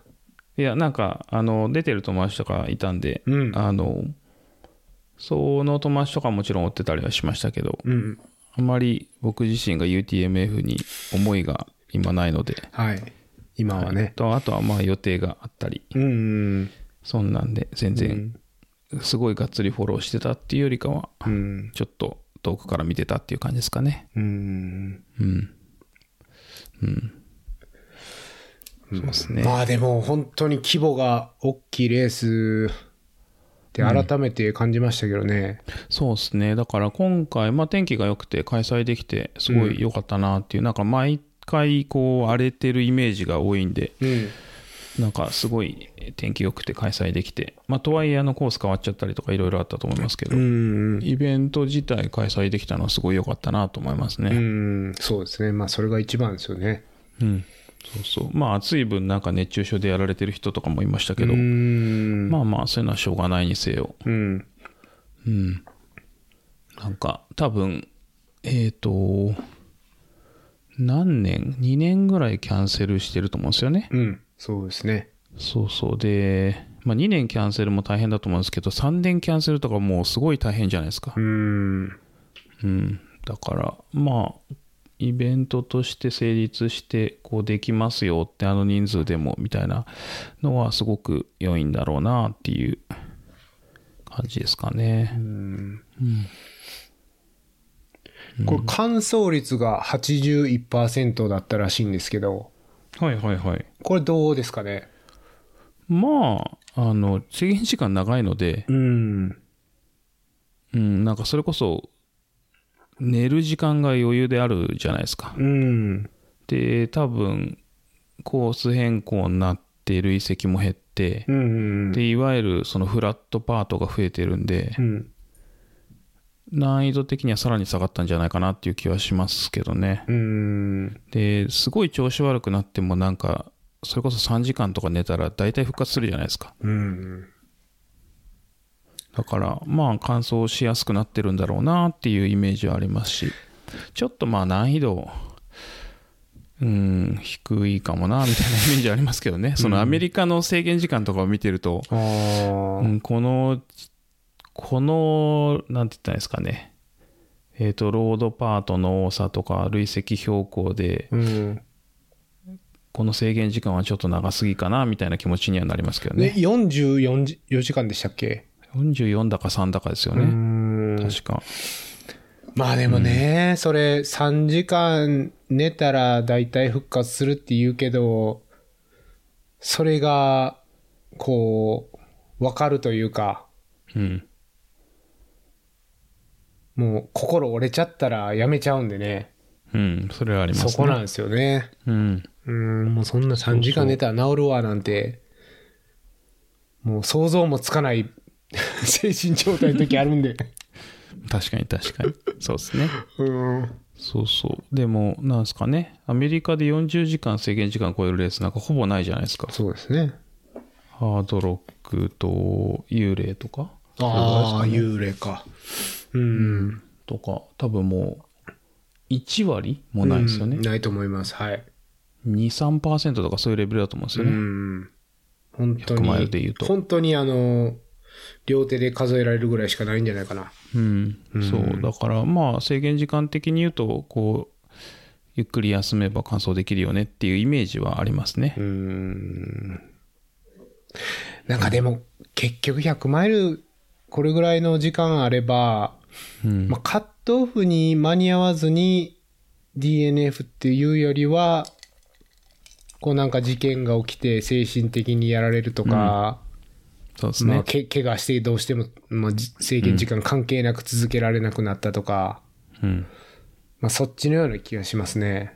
うん、1回折れると結構まあどうしようもない時ありますからねうんだから、まあ、35時間、まあ、40時間でやろうと45時間でやろうと、もしかしたらそんなに乾燥率は変わらないかもしれないですね。うんうんじゃあ短い方が運営楽でいいんじゃないかっていう気持ちになります 確かよにね確かにそうそう確そかうにうんなんか結構寝てる人が多いイメージでしたねうんなるほどなるほどうんあんなもんなんですかねいや、なんかそのライブビデオとかあったじゃないですか。うんうんで、僕あんまちゃんと見てなかったんであれですけど、確かに、うん。なんかゆっくりしてるイメージはありますね。うん。まあまあ、まあいろんな戦略があると思うんですけど。うん。まあでも、本当開催できてうん。よかったですね。いや、あの、ライブ配信ですかはい。あれも良かったんじゃないですかね、すごい。うん、うん、あのー画質とかも、やっぱりこっちのエイドステーションの、どう、うんなんていうの映像とかって、あのーカクカクじゃないですか。うん。はい、はい、はい。ウエスタンとかでもそのレベルだったと思うんですけど、うん、うん、う。うんん、UTMF の、その画質というか、すごい良かったですね。なるほど。うん。なるほど。じゃあ、ちゃんと、ちゃんとやってたんですね、そこはう。ん。もしかしたら、あの、そうですね。で、あの、洞窟はキャラバンの岩佐さんも頑張ってましたね。はい、はい、はい。すごい、ね、活躍されてました。カミカミだったっていう噂を。いや、でもね、あの、一人であれも大変ですよ。いやー、絶対大変ですよ、あれ。うん。いろいろちゃんとデータ調べて。うん。うん。で、下手したらこの、なんていうの、スイッチャーっていうか、こう、エイドステーションに振ったりすんのも、全部彼なんじゃないかなと思ってて、なるほど。なかなか大変でしょ、あれ。うん。うん。いや誰かいたいんですけどね、パートナー的な人が。ーいっぱいいそうですけどね。うん。何なんですかね。うん。まあね、まあでも、とりあえず。良かったんじゃないですか、やっぱライブ。最近ライブ配信、ね、うん。うん。もう当たり前みたいになってきてますからね。大きいレースだそうと。ですねう。ん。でも、あと人数いないと成り立たないですよね、あれ。うん。確か多に。分。確かにそうですよね。人数少ないと、こう、ライブ配信間延びしちゃって、どうにもならない気が。 2時間エイドステーションに誰も来ないみたいなね。うん。 そうそうそうそう。何喋んねんっていう。 うん、誰もつなげないですよ、そんな時 間。みんな寝てますみたいな。うん。そうそうそうそう。就なりか寝、ねないか就ら寝時間ですそう。そうそ消う。灯過ぎましたみたいな。そうそうそうそう。あーそうそう。まあまあ、でもよかったじゃないですか、無事。うん。いろいろ燃えてるやつあったけど、まあままあまあ、いいんじゃないですあ。か。はい。はい。あの、荒探しをする人はする人が、まあ、どこでもいるんですし。はいはい。まあ、ただ、あの、なんですかね。突っ込まれないようにしといた方がいいよねっていうのはもちろんあると思いますけ ど。いや、もう、ちょっと、正直ね、怖くなりましたよ。 こんな、ポッドキャストとかして、いや、怖いですよ。舐めたこ本当何と言を、われてゆるるいかことを散々言ってて、はい。いや、なんか多分、なんか言われてると思いますけど、きっ と。舐めすぎやろ、みたいな。うん。いや、まあまあ。ポッドキャストは炎上しないっていう神話を信じて頑張りましょそうですね。う。はい。ね変なことは言わないと。変なことを言ってますけどね、多分。うん。きっと。はい。はい。まあ、流されて、流してくれてることを期待しましょうか。ですね。はい。うん。神頼みです。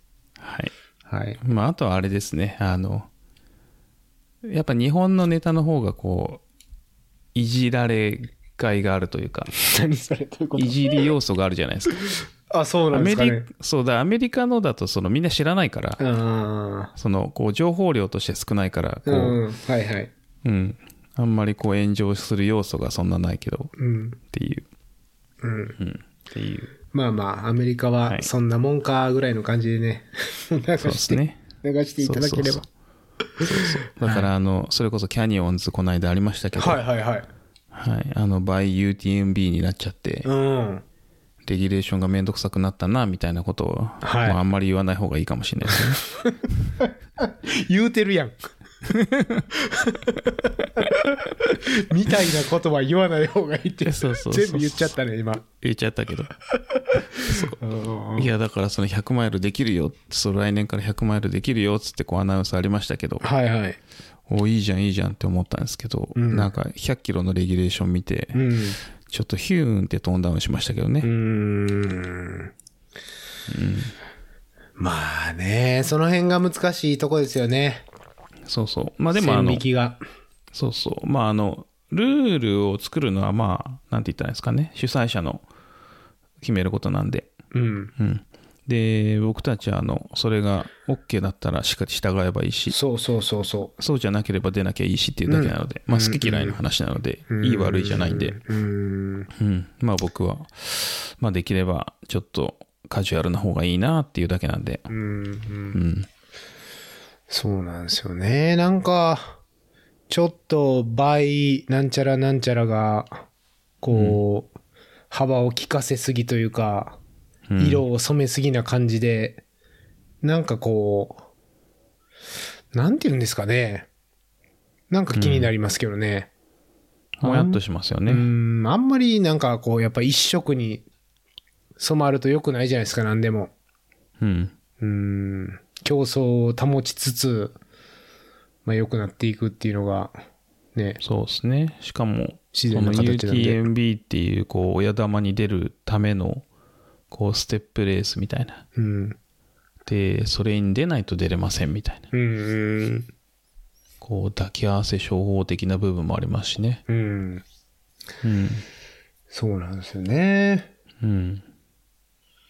ちょっといろいろ気になりますよね。いい、気になりますよね。うんう。ーん、どうなんですかね。これこの3年5年ぐらい経った時に振り返って、うん。ああ、やっぱりあれが、こう、天気だったのかっていう、思うのが、やっぱりトレイルランは、なんていうか、 マイナースポーツのままだったねっていうのが、そうですね。うん。難しい。 まあ、ね、面白いですね。どうなっていくのか、我々のスポーツは、みたいな。そうそうそうそう。うんまあ、まあ5年後自分が続けてるかどうかもわかんないですけどね。いや、本当そうですよ。いやいや。まあまあでも、グランドスラム走るまでは。いや、僕終わりま したから。まあでも、深夜さんがやるまでは。はい。はい。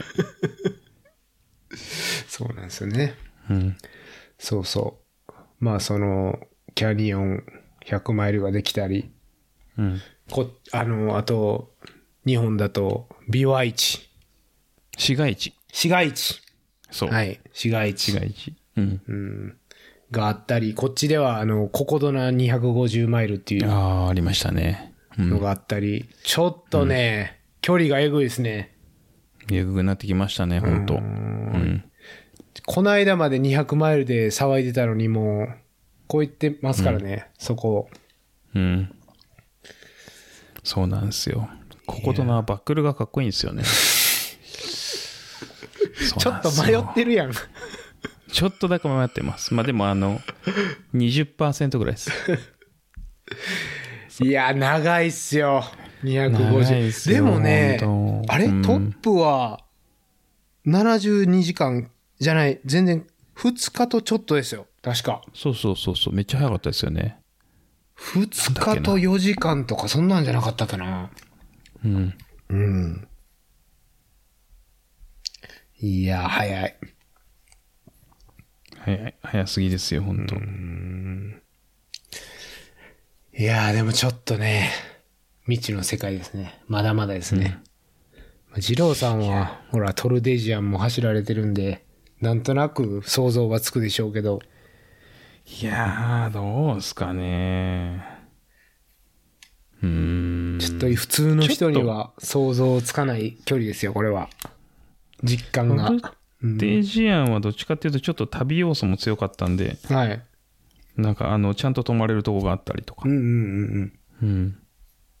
まあそういうのもあったんで、あれですけど、こういわゆるこうアメリカの走れる感じの200マイルとか、まあ、ここだなで言うと250。うん。はい。わちょっとどんな感じかわかんないですねうーん。うんまあ、二郎さん走っても驚かないですけど、ちょっとバックルがかっこよかったんで、わら、みたいな。うんありそうですけど。バックルかっこいいのかなこう諦める要素が いやこれないですみたいな感じにならないというかか。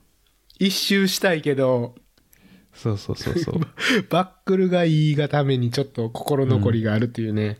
そうそうそううそう、ん。ちょっと長いなみたいなうん。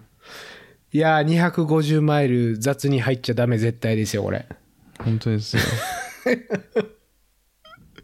これは、 相当な覚悟がいりますよ。いや本当ですよ、うん。いやー、伸びてますね、距離が。うん、T シャツだけ買っとこうかないや いやいやいや。ダメですよ、そんなの。走らないと T シャツは。いやー長いあの、レースの、はいその、参加賞とか感想の、こう、ベストとか T シャツが、はいこうお、セカンドマーケットに行くわけじゃないですか。はいはいはいはいああいうのを買ってる人っていうのは、はいどういう人が買うのかなってちょっと疑問に思ってたんですよね、この間。あーあれ僕も謎ですねだから思い入れがすごいあるから2着目が欲しいっていう人が買うのか、はいまあそれはなんとなくわかるんですよ。はいうん。ただ、その走ってないのに、その感想の、こう、ベストとかを買うっていうのは、そういう人もいるんですかね。いますよねいやなんかうんそれこそ、えっ、と、去年のフリマ、そのレプリカントのフリマに行ったはあ時はあにはあ、うちの奥さんの UTMF の感想ベストを持ってったら売れましたから ね。いや、だからそれが、その、なんて言ったらいいんですか、背景が全く見えないんですよね。うんなんで買ったかってういう。んうん。例えば、その、モテだけをなくしちゃったとか、破れ,、破れちあーゃったとかは。いはいはいはい。わかりとます。そかれならまあ、そういうのがあるかもしれないですし、まあ、単純に欲しいからなのかはちょっと分かんないですけど、たまあ多分 UTMF を知らない人が勝ったとかいう。それはないんじゃないですかね。それはないうん多分ないと思いますね。トレイルランナーっぽい人がうん。勝ったってこ基と本的にはその何かしら理由があって、それが欲しいっていう人がいて買うっていう感じだと思うんですよね。で、なんつったらいいんですかね、その、えっ、と、参加賞だったり、感想賞だったり、まあ、あとはそのスタッフとか、あの、ボランティアとかも、まあ、T シャツもらえたりするじゃないですか。はいはいはい。とか、まあそのいろんな形で何かしらもらって、それがセカンドマーケットに流れること自体は僕は別にいいかなと思ってうんうて、んうん。あの、それはいいと思いいます。らない、いらないっていうかその着ないとかうん、本人がまあ必要としてないものだったら、確かに。まあ経済的にも需要があるんだったら、欲しい人がいればその手に回ればいいかなっていうのはもちろんありますね。いや、それはもう、その、所持者が決めればいいことですから。そうそうそうう。んだから、ただそのなんでっていうのはちょっと僕もよくわかんないですね。買うまあ単方純でにすよね。だから、売る方じゃなくて、それがちょっそうそうそうそうと、ちょっとふ、ふと疑問になったんですよね。うん。そうなんですよね。あれがちょっとなんか未だに、買った人に会ったことがないのでう。ん。ただ、あの、こう、カレッジ T シャツあるじゃないですか。うん。それを着る感覚なんですかね。あんまりもう気にしない。ただ、デザインだけで選んでるとかいうのもあるかもしれないですね。あるかもしれないですね。う。うんん。うんあると思いますそね。うそまあちなみに今回の UTMF で僕があの、一番、う。うん。あの、なんだろう、面白いなと思ったあの、うんうん。出品は、はい。あの、参加賞の T シャツうんうん。をメルカリに出してる人がいて、うんうん。で、えっ、と、2022年の UTMF の参加賞の T シャツですと。はい。で、みもちろん未使用ですと。うんうんうん。で、あの、多分もらった、その受付をしてもらうじゃないですか。はい。で、その瞬間っていうか、その多分数時間後に上げ てて、あの、レース中は返事ができませんってコメントが書いてあったんですよね。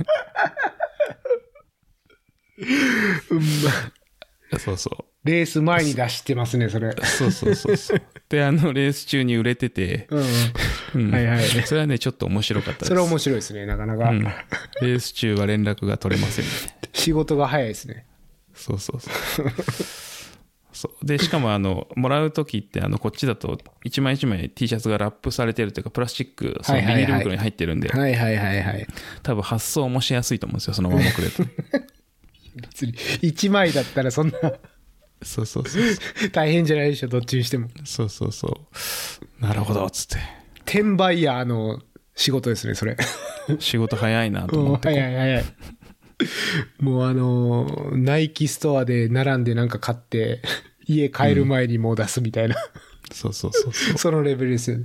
うんいやー、そうなんですよね。なんか前、あのーダウンタウン、水曜日のダウンタウンかなんかで、はいこうあの、街頭でバンド T シャツ着てる人をインタビューして、はいはいはい何のバンドか、あ、なんか代表曲を歌ってくださいみたいな、うんこう、街角インタビューみたいなのをして、うんうんうんマウント取ってる企画がありましたね。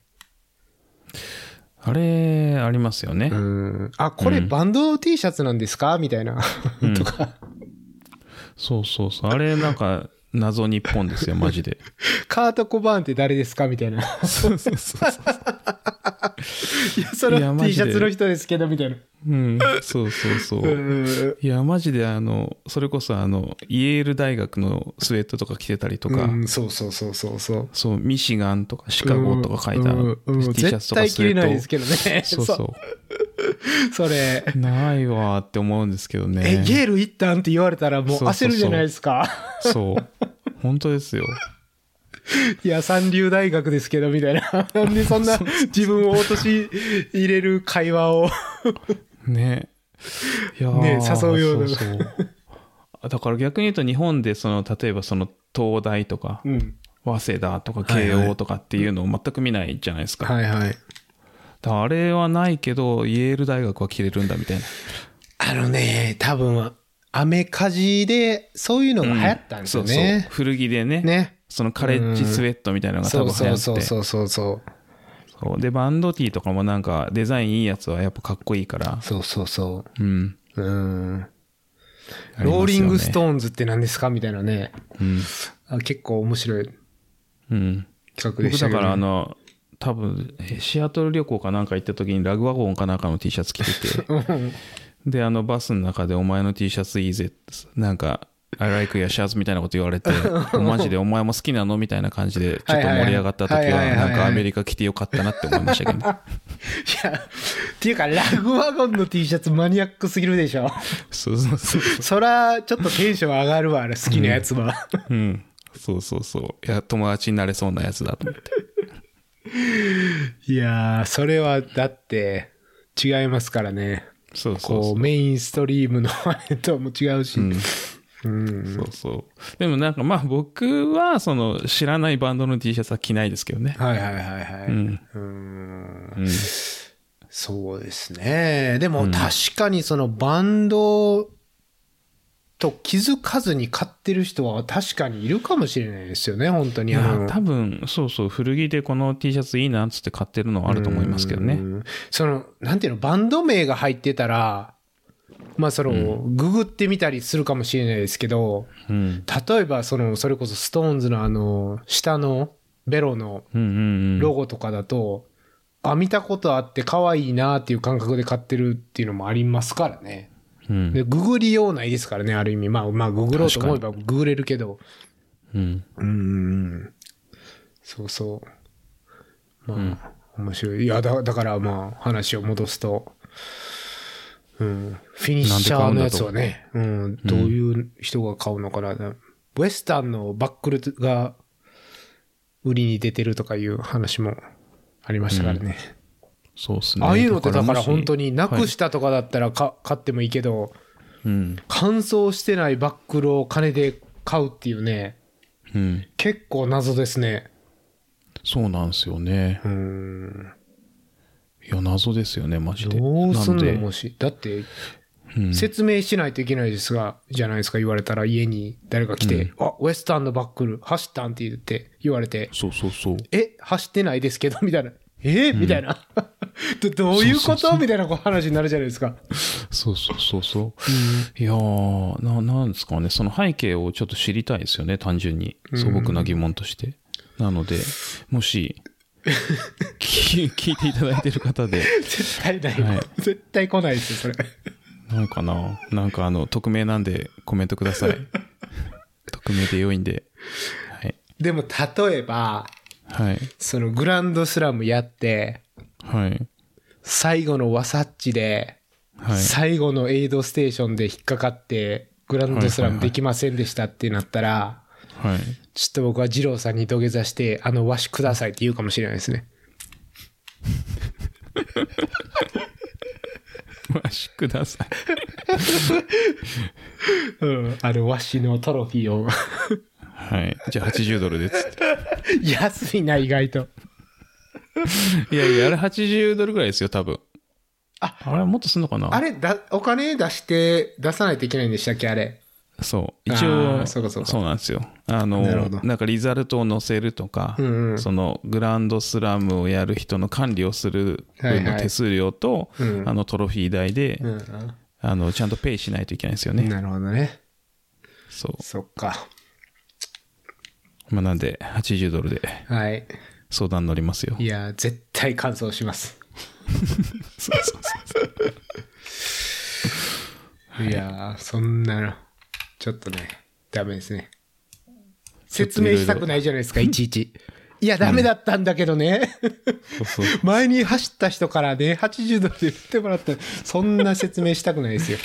ね。うーん。はそうそうそい。う。いやーちょっと、いろいろ話が脱線しちゃいましたはけいど。はい。いやいや、面白いですよ。はい。ですかね。他、なんかありましたっけあの、エリートスポンサー、ああ、ありますよね。エリートアスリートへのスポンサーの優遇問題。うん。はいこれちょっと、まあ、パッと話しましょう。いいですね。最近あの、ポッドキャストを聞いてたら、うん。まあジャレット・ヘイズンっていう、えっと、まあ、有名な選手のゲストの回で、で、ジャレット・ヘイズンっていうのは、ウエスタンで歴代2番目に速いタイムを持ってる人なんですよ。うん。そうですで、あね。の、ジムが優勝した年に2位で、うん。 2位になった選手で、まあ、その2位のタイムが誰にも抜かれてない、ジム以外に誰にも抜かれてないっていう、まあ、そのぐらい速い選手で、で、その人がポッドキャストにゲストで出てたやつを聞いたんですけど、まあ、ずっとあの、他のアスリートでやってきたんですけど、今年からサロモンにうん。動いたと。うん。で、まあ、どうですかとか、なんで変えようと思ったんですかみたいなインタビューの内容だったんですけど、うん。うん。うん。まあその、まあ一人の意見なんで、これが全体の意見かどうかはわかんないですけど、まあ彼曰く、その、2021年かな、の UTMB に行った時に、うん。はい。まあその他から、その旅行の、こう、お金とかはもらったけど、うん。まあ現地のサポートが全然なかったと。うん。要は自分で宿とか取って飛行機とかも手配して、うんで、現地の、まあ、交通もじ全、まあ結構自分でやらないといけなかったらしいんですね。うん。で、まあ予算もそんなになかったんで、まあ結構切り詰めて、そういうのをやってたなとるほ。で、その一方、アディダスとか、サロモンはもう会社がエアビーを借りて、大きい家を。うん。で、まあそのアスリートが予約とか探したりする手間もないし、で、さらにその Airb にプライベートシェフとか、専属マッサージセラピストというか、そういうのも用意して、うん。で、まあ現地のシャーモニーとか、そういう交通も、ね、多分、レンタカーなのか、その会社の車なのかを用意して、うん結構至れり尽くせりなのを見てて横目で、うん。で、それがまあ、スポンサーを変える理由の一つになったって言ってて、うん。うん、まあ、その、聞くと、まあ、細かいことに聞こえるかもしれないけど、うん。やっぱトップを狙うアスリートにとって、その余分なストレスがかからないっていうのは、まあ、かなり大きいと思うんですよね。うん。うーん、まあそういう話をまあ聞いて、ポッドキャストで、うん。ああ、そう、そういうのがあるんだなと、ブランドによって。うん。確かに、あるかもしれないですね。しかも他なんかね、その、確かあれフランス発祥のブランドですよね。そうですね。うんなんで、まさにもうその UTMB の、まあ、ね、うん。まさに現地の会社なのにもともとは、うん。そこで手厚くサポートできないってちょっとね、ちょっとがっかりでしたね。うん。うん。確かにもう、ヨーロッパに重きを置いてないかもしれないですけどね。うーん。ブランド名も変えちゃったし。うーん。うん。まあでも、なんか、なんすかね。歴がないのかなそんなに。うーん。まあ一応、それこそサロモンとかアディダスに比べると、社歴が短いじゃないですか。うん。歴史が短いんで、まあそういうのあるかもしんないですけどね。でもなんか、こう、できる限りのサポートはしてほしいですよね。うーん結構トップ選手出てるじゃないですか、他からも。うん。なんでね、それなりに、やる、やってもいいと思うんですけどね。うん。まあちょっと今年はもうちょっとちゃんとやるかもしれないですね。あの、メインスポンサーなんで。うん。うん。うん。そうですねん。さすがにやっぱ勝たしたいじゃないですか。メインスポンサーは自分のアスもリーちトろを。ん、もちろん。うん。なんか変わると思うんですけど。うん。いやー、だってなんかその、現地の移動でも、友達に電話して、 ちょっと乗してくれないとかさ、うん。あとそのクルー問題。クルーもほら、やっぱりそのブランドから来るじゃないですか。現地分かってる人たちが。うん。ん、でも彼は、その、ね、他のクルーに、あの、僕もサポートしてくれないとか、おんあの、お願いしたり、そんな状況だったっていうんですよ。なるほど。いやー、かわいそうだなと。へー儲かってんのに。そうなんですよね。2020年、あ、2021年か。もうかなり、めちゃめちゃ売り上げ上がってる時だったんで。相当跳ねてますよね。うん。他うん。いや、だからその、こういう、なんて言うんですか核のところに、ちゃんとお金つい込んでくれないと、うん。まあ、ユーザーとしてはちょっとがっかりしたなという。うん。好きなブランドなんですけどね。うーん。うん。ちょっとあのーね、おしゃれ系の広告が増えてきたり、確かに。うん。うん。増えてますね。ちょっともやもやしてます。うん。まあ、スピード5と5はめちゃくちゃいいんですけど。いや、マジで早くあの、ワイドが出てくれないと困るんですけあーど。ワイドね、いつっつってたかな、なんか7月か8月ってどっかに書いてあったような気がしますあね。ーマジっすか。なんか前見たときは、その他のインスタに誰かがコメントしてて、うん。えっ、と、いつで乗ったらまだタイムラインは分かりませんって書いてあって、うん。悩ましいなと思って、ちょっとハードロックで使いたかったんで。うんう。ん。うーん、ただね、僕もいつも、その、ワイドを使ってるんですけど、出てないから、とりあえず同じサイズのやつを買ってみようと思って買って試したら、すもういけましたね。あ、本当ですかはい、同じサイズでる、ほどサイズアップしせずに。もしかしたら、そうのんそれアはッパーがちょっと、こう、伸縮性のあるようあ変わな、ってましたようん、感じだったんで、まあ、いうんうん。それでっていうのもあるかもしれないですね。うんうん。なんで、もし試着できるなら、うん。ちょっとやってみます。うん。っていうのはありますね。うんそうなんですよ。だからそういう、いや、だから、まだ、そのスピード5と5が良かったから、いいけど、これで変な方向にちょっとずつ進んでいくとね、恐ろしいです。うん。その、スウェードのボンダイとかいらんからっていう。おしゃれ問題。おしゃれボンダイ。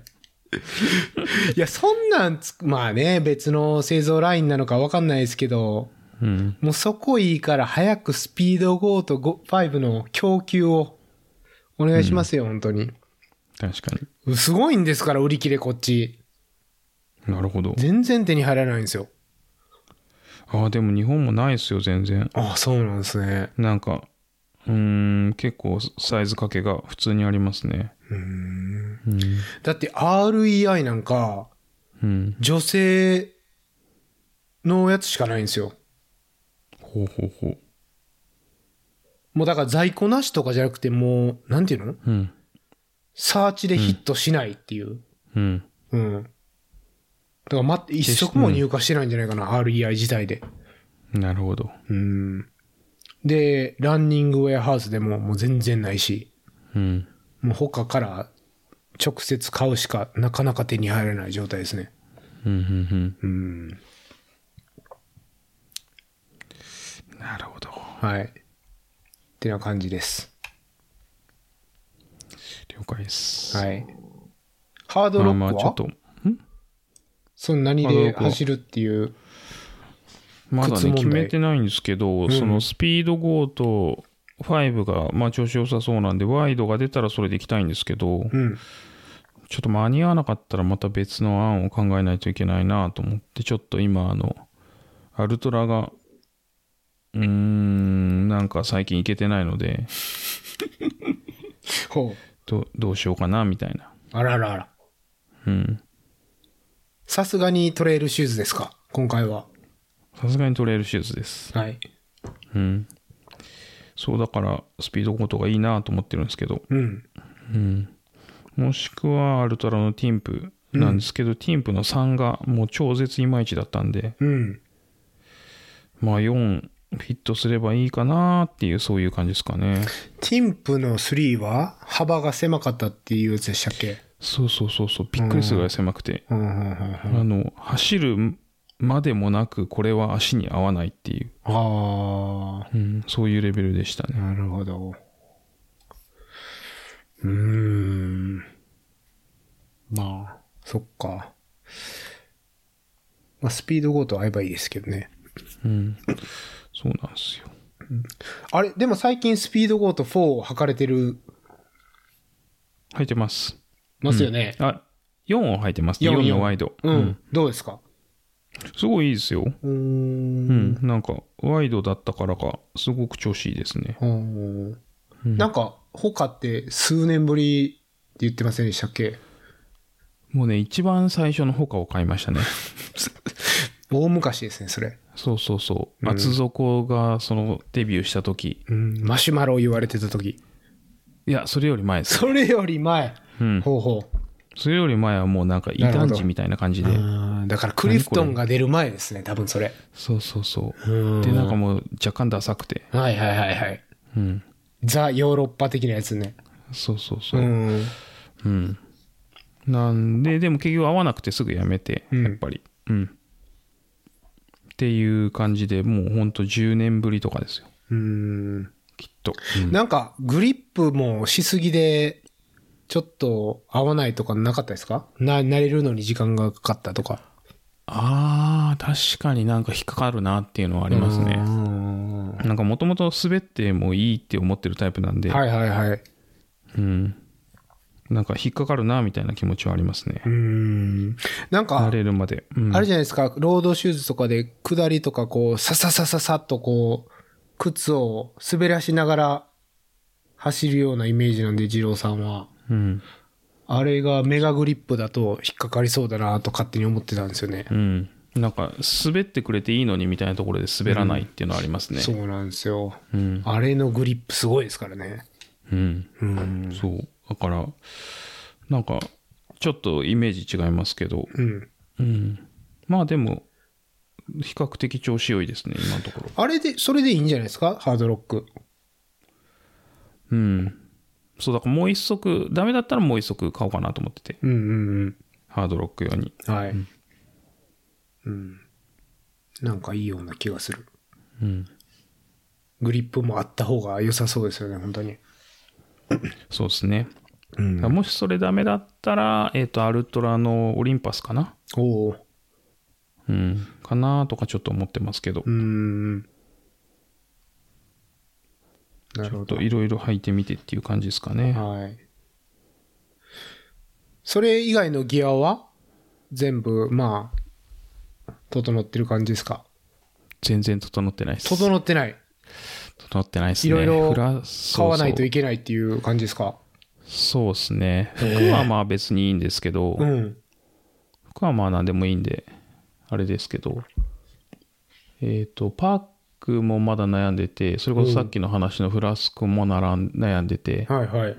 ていうぐらいですかね。あと時計悩んでますね。あー。時計。うん。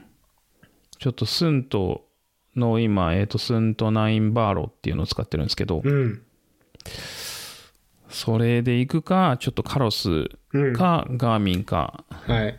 どっちかにしようかなって今ちょっと悩んでますうね。ーん。うん。いや、カロスにしようか悩んでるみたいなツイートを見て、うん。まあ、何も言わなかったですけど、うん。カロスっぽくないですよね。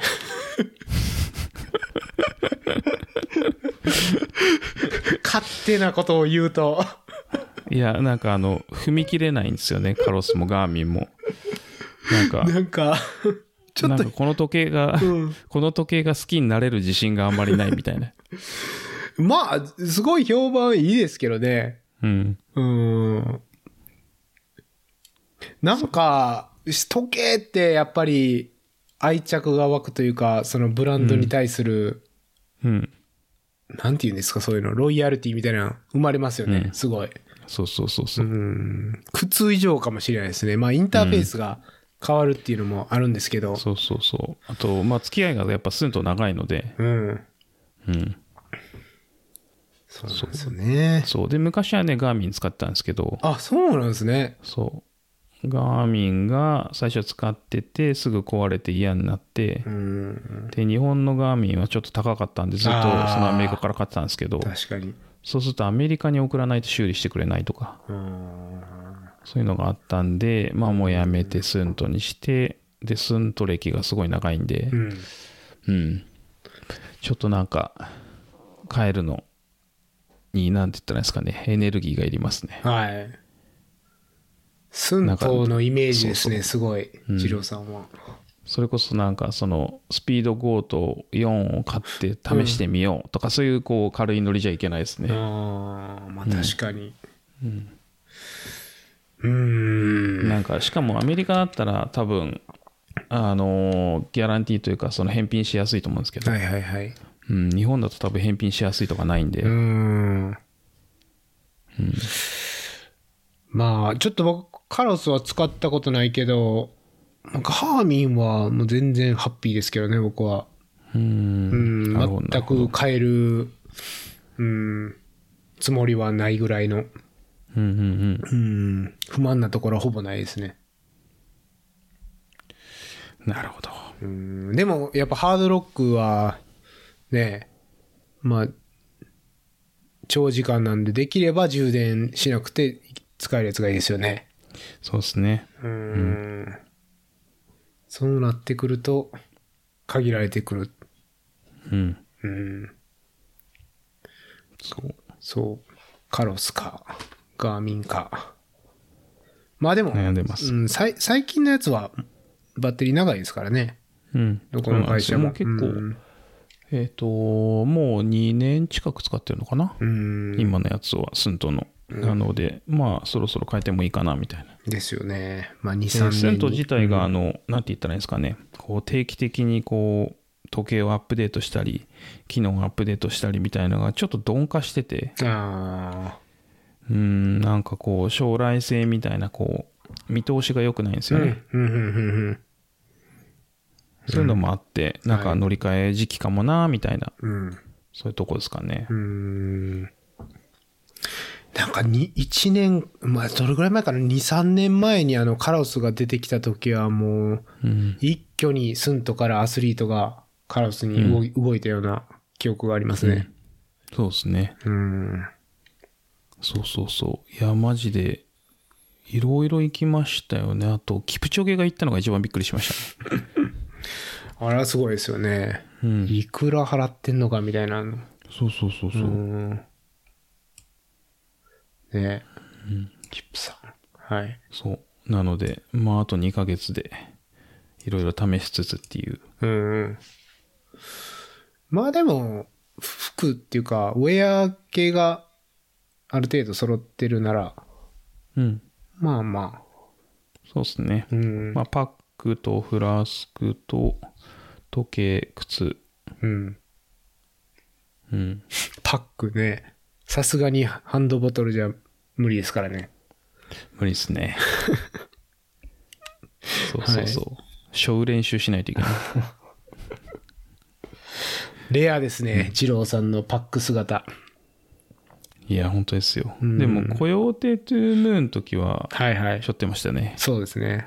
うん。あと、グランドキャニオンもさすがにしょってましたね。確かに確かうに。ん。うん。はい。それぐらいですかね。うん。そう。なんで。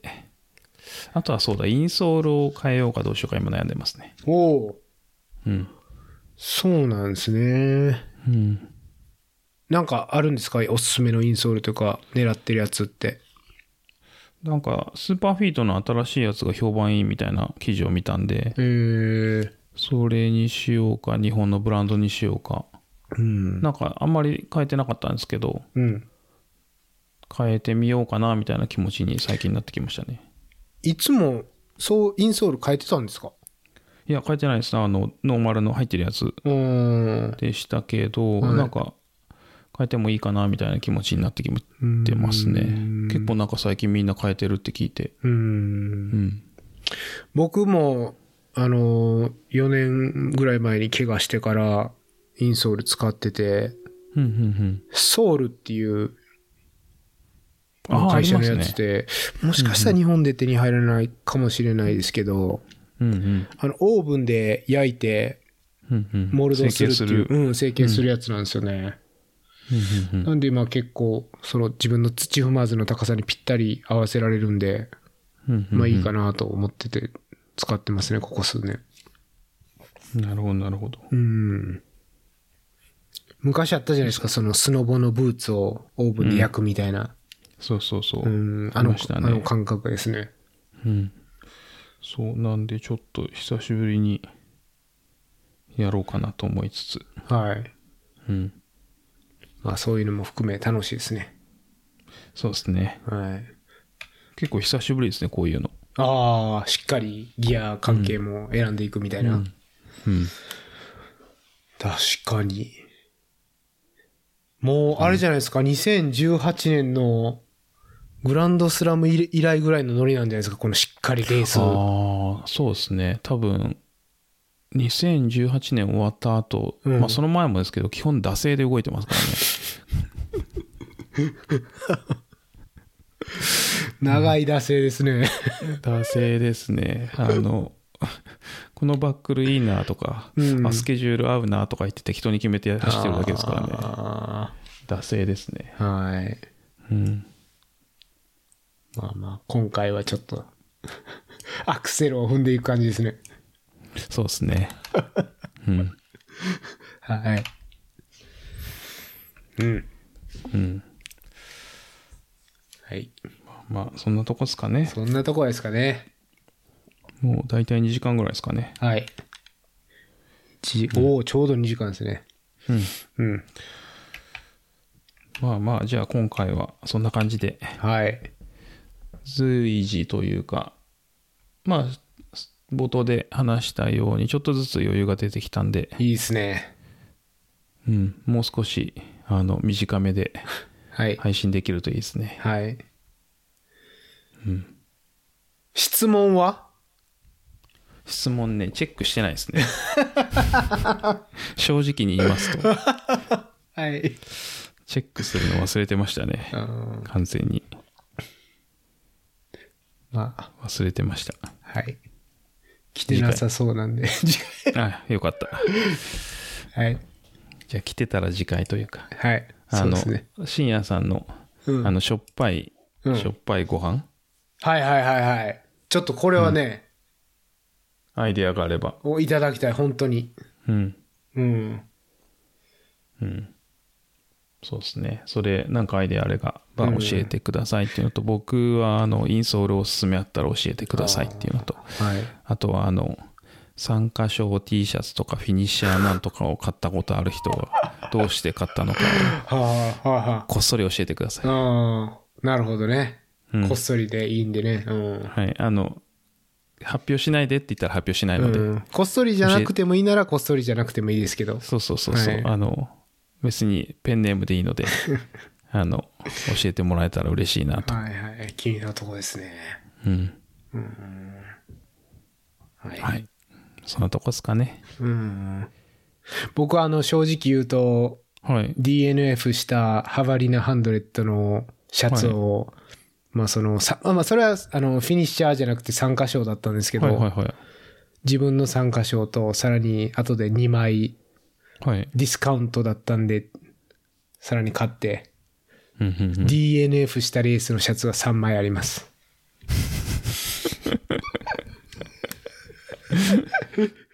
実は。実は、いや、それね、本当ラビットのシャツで、うん、すごいあのー着心地がいいから、なるほどなるほどほんで、あの、レースの昔のやつなんで、叩き売りだったんですよ。そうですね10ドルとか5ドルとかで売ってますよねそれが言い訳じゃい。うんはい安かったからっていう、そうね、そうそうそうそう。あと3箇所だったんでという。うんはい、まあいいかと、そうお前、こうとんのかいっていうね、う最後に。ん、来ましたねまさかの、はい。うん、しかも、そのなんか、うん、ハバリナみたいな周回レースはっていうね、あの、いつも国さんに叩かれるっていう、うんうんあれもあるんですけどあ。んな、なんだっけ、漫画みたいな映画みたいそうそう。 そう、それ、それです。はい。な、いいレースなんですけどね。はい、最後に失礼いたしました。はい。まあ、なの で、まあ、そんなところで、今回は以上ですかね。はい、はい。えっ、と、小ノートはまだちょっとお休みしてるので、ああ、でもフラスクとかリンク貼りたいですけどね、まあ、ちょっと探してみてください、ガバッと貼くやつ。いなんかあの、日本でも売ってたんで、さっき見たら。おお、うん、多分すぐ調べたら見つかると思うんですけど、まあ、書ノートお休みしてるので、まあ、ちょっとそれはスキップしてるけど、いえっ、と、まあ、もしなんかコメントとかあれば、ハッシュタグオフトレイルトークをつけて、インスタ、えっ、と、ツイッターなどなどポストしていただけると嬉しいです。はい。じゃあ、今回以上ですかね。そうですね。はい。じゃあ、えっ、と、最後まで聞いていただいてありがとうございました。ありがとうございました。